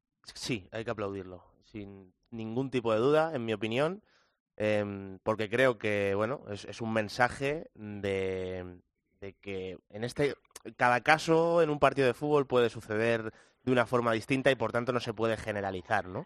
Pero tal y como sucedió esto, y además viniendo de quien viene, porque Marcelo, Marcelo Bielsa yo creo que no es dudoso de actuar por principios, por principios que él tiene, eh, o sea, no- en base a conseguir algo, conseguir notoriedad. Puedes o- discutirle todo lo que quieras, pero eso no se lo puedes discutir. eh, que yo además es algo que valoro en este caso concreto, por, o sea, creo que es, es una persona que lo hace de verdad porque eh, considera que es importante eh, promulgar esos principios y que, que al final eh, él, sabe que como entrenador de la élite está expuesto mediáticamente y, se, cono- se ve mucho lo que él hace y lo que hacen sus equipos. Yo lo aplaudo sin duda porque yo pienso que no todo vale en el fútbol y, y- si él considera que sus jugadores se han equivocado, eh, porque eh, ellos en el reglamento interno, como lo tengan, tienen decidido, porque por ejemplo si le sucede a Leibar sé que no va a pasar, o cada, entrenador tiene su forma de actuar, pero si él en su código interno eh, tiene mandado a los jugadores que en ese caso se debe echar la pelota fuera, no le han hecho caso y, considera que ha incumplido el, fair play, a mí me parece muy bien y creo que es un muy buen ejemplo. entendiendo que hay que valorar también el contexto y la situación en la que se da. Eh, os pido disculpas porque tengo muchísima prisa y tienen que ser respuestas muy breves. Eh, Borja, ¿lo que me quieras decir? Sí, a ver, lo decía David, el código ético de Bielsa lleva 20, 25 años operando del mismo modo. Se le puede criticar muchas cosas, pero no que hace las cosas por principios. Pero en descargo del Leeds debo decir que para mí la errata de base es del Aston Villa. Es decir, hay un jugador lesionado, tú no puedes dar por hecho el equipo rival va a tirar el balón. Tú tienes que seguir jugando. Y el Aston Villa se para dando por hecho que Leeds la tirará fuera. De hecho, hablo de memoria, pero Bielsa en el Athletic Club de Bilbao, antes del inicio de los partidos, se acercaba al rival y le decía, únicamente lanzaré el balón en el caso hipotético de que el, el árbitro señale falta. O sea, que pare el juego. Si no, yo voy a seguir aunque haya un jugador.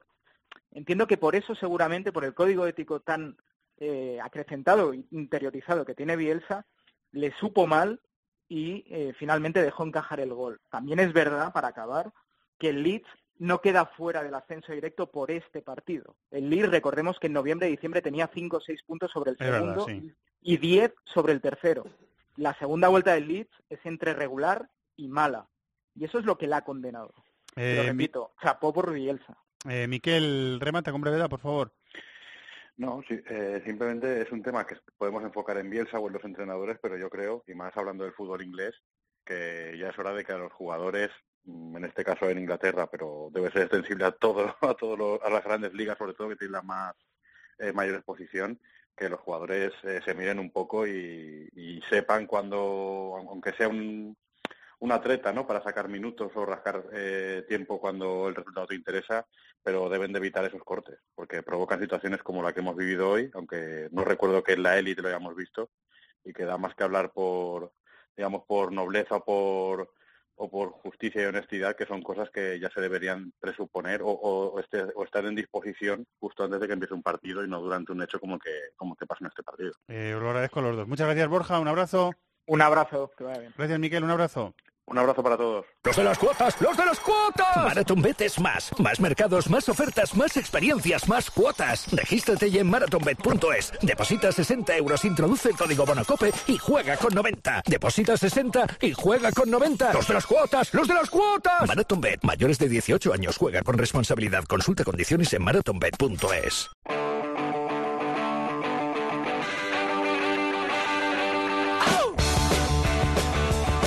Inglaterra, Italia, Alemania, competiciones europeas, Sudamérica, África, Asia, Oceanía. Todo el fútbol del mundo cabe en cope.es. Como siempre, vámonos a Nueva York. Ariel Judas, hola. Hola Fernando, ¿qué tal? ¿Cómo estás? Ha empezado el Brasileirão 2019, la Sí, Liga señor. Brasileña, con dos grandes titulares. El estreno del VAR en la Liga Brasileña, que como siempre ha traído polémica. El VAR sin polémica no sería VAR. Eh, y el estreno de San Paoli con victoria, ¿eh? Además, me dolió, pero en campo de gremio, además. Esos dos titulares, ¿no? de Podríamos decir. Sí, en campo de gremio, mucha polémica con el VAR, es verdad. Eh, las redes sociales, Twitter sobre todo, ha estado ardiendo, sobre todo en los TLs brasileños o que están vinculados con la con el Brasileirao, con la Serie de Brasil. Justamente por eso, fase de ajustes son las primeras jornadas y seguramente vamos a encontrar, vamos a ver muchos errores, muchas dudas, mucho eh, eh, error de novato probablemente eh, en la adaptación a este sistema que en Sudamérica está comenzando a extenderse. Brasil es uno de los territorios pioneros en eso, en esta parte del mundo. Eh, bueno, vamos a ver cómo se desarrolla esta eh, liga brasileña que está bastante atractiva y bastante abierta, como pasa Sí, casi como siempre. siempre. Eh, Palmeiras se estrenó ganando, en además otro estreno importante para eh, la televisión brasileña, porque después de muchísimos años teniendo Globo los derechos, eh, Sport Interactivo se ha hecho con derechos de la liga brasileña y se estrenaron dando ese partido, el del vigente campeón. Y Ceará es el primer líder, o sea que vamos a ver cómo se desarrolla la liga en, en Brasil. Eh, después el resto de los campeonatos van eh, andando y tuvimos en Libertadores jornada, la penúltima, la semana pasada, Ariel. ¿Te acuerdas que te dije que a Gremio no hay que darle por muerto nunca? Pues es que a Gremio no hay Es que darle verdad. por muerto nunca, ¿eh? Con un empatito Es en la verdad, última jornada ya, ya se mete en octavos, ¿eh? Para que veas. Es verdad, es verdad, no, has sorteado bien, estuviste bien en la, en la predicción y en general, si uno mira la, la tabla de posiciones y, y comienza a intentar adivinar lo que ya no está resuelto, o sea, adiv- adivinar lo que todavía falta por resolver, más o menos todo está dentro de la lógica. Poco espacio para la sorpresa, salvo lo que ya comentamos alguna vez, eso de ver a, Olimpia, Cerro Porteño, a equipos fuertes de Paraguay, Libertad también está puntero en su zona. Eso probablemente sea la sorpresa más, más gorda de lo que hemos visto hasta ahora en Copa Libertadores, pero en líneas generales los que tienen que estar están de momento adentro de, de lo que sería la próxima etapa de la Copa Libertadores. La semana hacemos, la semana que viene hacemos previa de la sexta jornada que, que traerá algunos eh, puestos todavía por decidir y hay equipos que están clasificados para, para octavos, eh, para la segunda fase del campeonato. Eh, me comentas, por ejemplo, que están brillando Carlos Vela y Zlatan Ibrahimovic en la MLS. ¿Están destacando o qué? Están, sí, mucho. Están a un altísimo nivel. Si el año pasado pensábamos que los 31 goles en temporada regular que había conseguido eh, Joseph Martínez, el venezolano de Atlanta United, era un récord que iba a durar muchos años. Bueno, parece que no va a ser así, o hay muchas opciones de que alguno de los dos, o Vela o Ibrahimovic, se queden con ese con ese récord. Recordemos que eso duró muchísimos años, 27 goles en la temporada era lo máximo y duró, creo que yo, 7 u 8 años esa marca. Bueno, eso puede volar y puede eh, instituirse un nuevo récord, una nueva marca en este mismo año. Los dos van a un ritmo arrollador, son muy superiores. Vela jugando en un altísimo nivel, en el que es el mejor equipo ahora mismo de la liga, que es eh, el AFC, el equipo de Los Ángeles, el segundo equipo de Los Ángeles, que tiene apenas dos años de existencia, el equipo de Bob Bradley. Muy buenos jugadores, muy buen medio campo, muy jugón, y, y eso lo ayuda muchísimo a Vela a destacar. Y arriba tiene también mucho poderío, mucho poderío dentro de lo que es el nivel de, de Major League Soccer. Y Zlatan es un show en sí mismo porque el equipo más o menos es el mismo del año pasado, que era de regular para abajo, pero este año la motivación es otra, el, el trabajo del cuerpo técnico de Guillermo Barros Esqueloto acomodó un poco las cosas y todo está dado para que Zlatan sea un depredador verdadero, auténtico, como creo yo nunca antes vio la liga, estuvo lesionado eh, dos o tres partidos y eso le priva de tener ahora mismo más goles, está liderando la tabla Vela en ese sentido, pero el ritmo de Zlatan es arrollador y, y, ahora mismo todo lo interesante o lo más interesante de la MLS está en una ciudad de Los Ángeles, cabeza a cabeza el AFC contra el Galaxy. El derby es el 19 de julio, estoy leyendo, ¿no? Sí, Entre Galaxy y. Los Ángeles FC.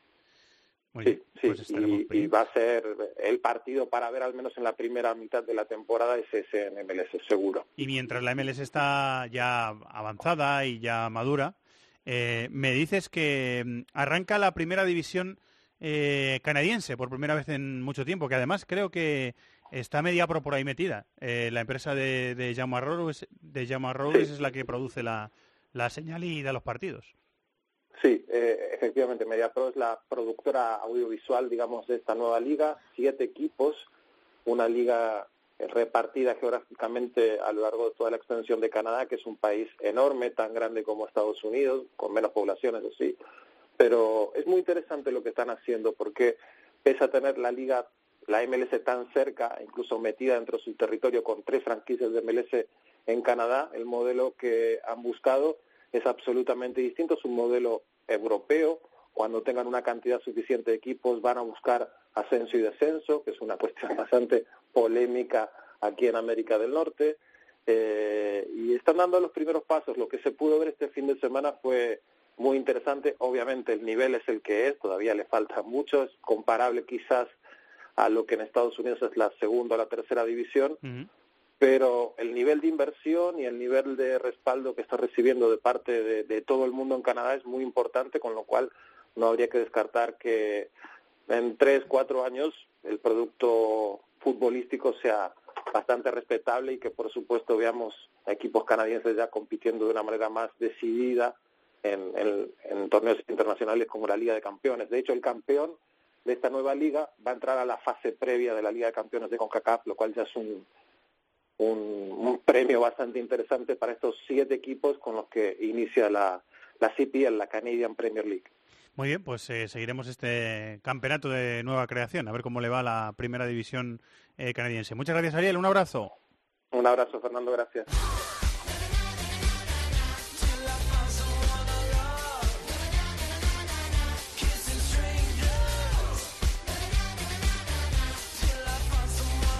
Pues vamos allá, otra vez más, y van unas cuantas, ¿eh?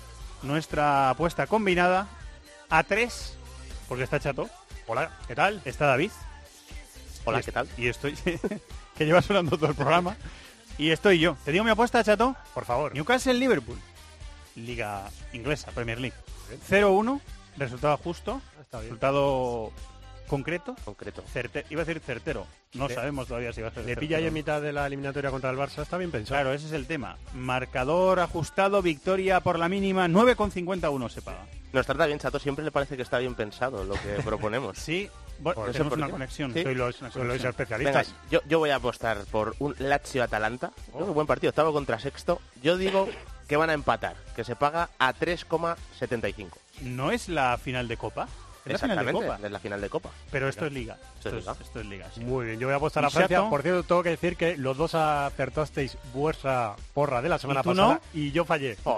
Lo sentimos, amigo, hay que pero seguirlo intentando. Por eso vosotros estáis sentados dando, haciendo el programa y yo produciendo. Muy bien. Me voy al Olympique de Lyon-Lille. Sí, en Francia. Apuesto por un empate que eso se paga 4 con 20 a 1. Es buen partido, ¿eh? Y el Lyon se está jugando. Están la jugando ahí. Y además es tercero contra el segundo y el Lee si gana ya lo tiene prácticamente hecho.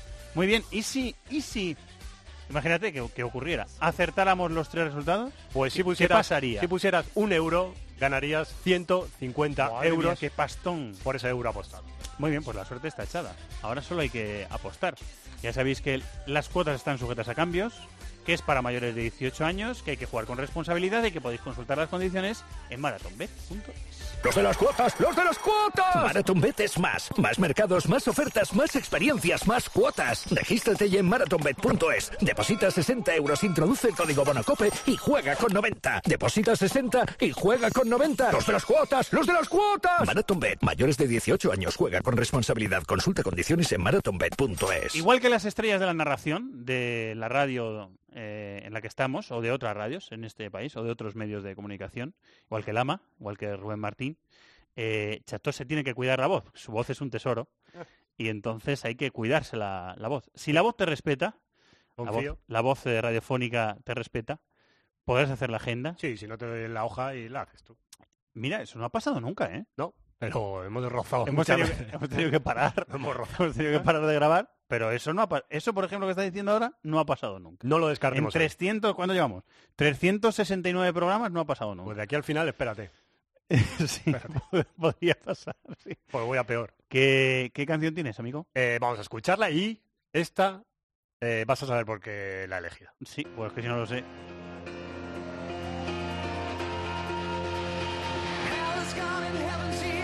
¿Lo sabes?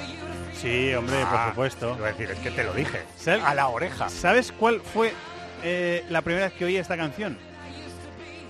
Esta canción la metió Alvarito Montero, Oh. nuestro amigo y compañero de Mediaset, para hacer algunos vídeos eh, futboleros. Porque habla de déjame que te, te entretenga y tal, no sé qué. Una gran canción. Eh, sí. ¿Y por qué lo he metido? ¿Lo ¿Y por qué lo has metido? Sí, porque el otro día estuvimos Eso en es. Leitmotiv, programa de Andreu Buenafuente, con Andreu Buenafuente, Programón. como diría Broncano.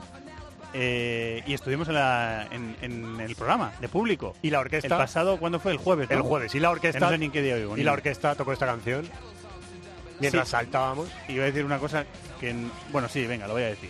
Que la orquesta de Leitmotiv está esta semana en el Café Central. Es verdad, el, el jueves. Creo que de jueves a No, jueves, viernes, sábado y domingo. Eso es. Tocando Eso allí. es. Muy recomendable. Se puede ir a verles. Y esta canción suena antes de que empiece el programa. O sea que ellos se entretienen a la gente, entre los cuales nos encontramos nosotros. Sí. Muy Sí, bien, sí. estuvo, fue una bonita experiencia. Eh, eh, deseando repetir. A Gracias a Pilar Arranz, Pronto. de, prensa eh, del Terrat, que nos ayudó mucho, y a Oli, el animador, que es un fenómeno. Lo pasamos bien, ¿eh, chato? Muy bien. Muy bien. Quiero repetir ya. Que se lo pasen bien los oyentes escuchándote con la agenda. Te cuento. Procede, amigo. Te cuento, Premier, jornada número 37 por el título. Sábado a las 9 menos cuarto, Newcastle, Liverpool, lunes. Lunes, ¿eh? A las 9 de la noche, Manchester City, Leicester. Por la Algo habrá que hacer, amigo. Algo, habrá, algo haremos. Algo haremos, sí. El, lu- el lunes os lo Como contamos. decía Manaclocha, ¿te acuerdas de Manaclocha? Algo hay que hacer, amigo. No me acuerdo de él. Dale, venga. Por la Champions, sábado a la una y media, Bournemouth, Tottenham. Domingo a las 3, Chelsea, Watford. Y Huddersfield, Manchester United. A las 5 y media, Arsenal, Brighton. Por el descenso está el Brighton, que está cuatro puntos por encima del Cardiff, que se enfrenta al Crystal Palace. Calcio, jornada 35, la Juve abre la jornada. Viernes a las 8 y media contra el Torino, que está a dos puntos de la Champions. Por esa Champions, domingo a las 6, Génova, Roma. Antes a las 3, Lazio, Atalanta. Lunes a las 8 y media, Milán, Bundesliga, jornada 32 por el título. Sábado a las 3 y media, Bayern Múnich, Hannover. A las 6 y media, Werder Bremen, Borussia, Dortmund. Por la pelea por la Champions, domingo a las 6, Bayern Leverkusen, Eintracht. Sexto contra cuarto, separado por 3 puntos. En medio está el Borussia Mönchengladbach, que juega a las 3 y media contra el Hoffenheim, que está séptimo, a 4 puntos de la Champions. Y en Francia, partido importante entre semana para el Mónaco, que juega el miércoles a las 7 ante el Rennes. Si gana, se alejaría 6 puntos por encima del descenso. En la jornada 35 del fin de semana, te destaco partido del Olympique de Lyon, que buscará cerrar su clasificación para la Champions. Domingo a las 9 ante el Lille, que está segundo. Lille. Ahora mismo le saca 3 puntos al San Etienne, que se enfrenta a las 5 de la tarde contra el Mónaco. Muy bien, gracias, Chato. He llegado. Gracias, David. Un abrazo. ¿Tú te acuerdas de Banaclocha, Bravo? Sí, dice que sí, que se acuerda de Banaclocha. Qué torrente de energía, Banaclocha, ¿eh? Le pega muy bien esta canción a Banaclocha. Gracias a Víctor Catalina y a Jorge Zarza, que han estado en la dirección técnica del programa, y por supuesto a ustedes por estar siempre ahí al otro lado. Durante toda la semana, programación completísima en Deportes en Cope, con la Champions martes y miércoles, con las semifinales de la Europa League el jueves y los programas deportivos de esta casa. Y lo que siempre decimos, la mayor oferta de la radio española en podcast, de deportes y de no deportes. Muchas gracias a todos por estar ahí, que disfrutéis de la radio y de la vida. Un abrazo, adiós.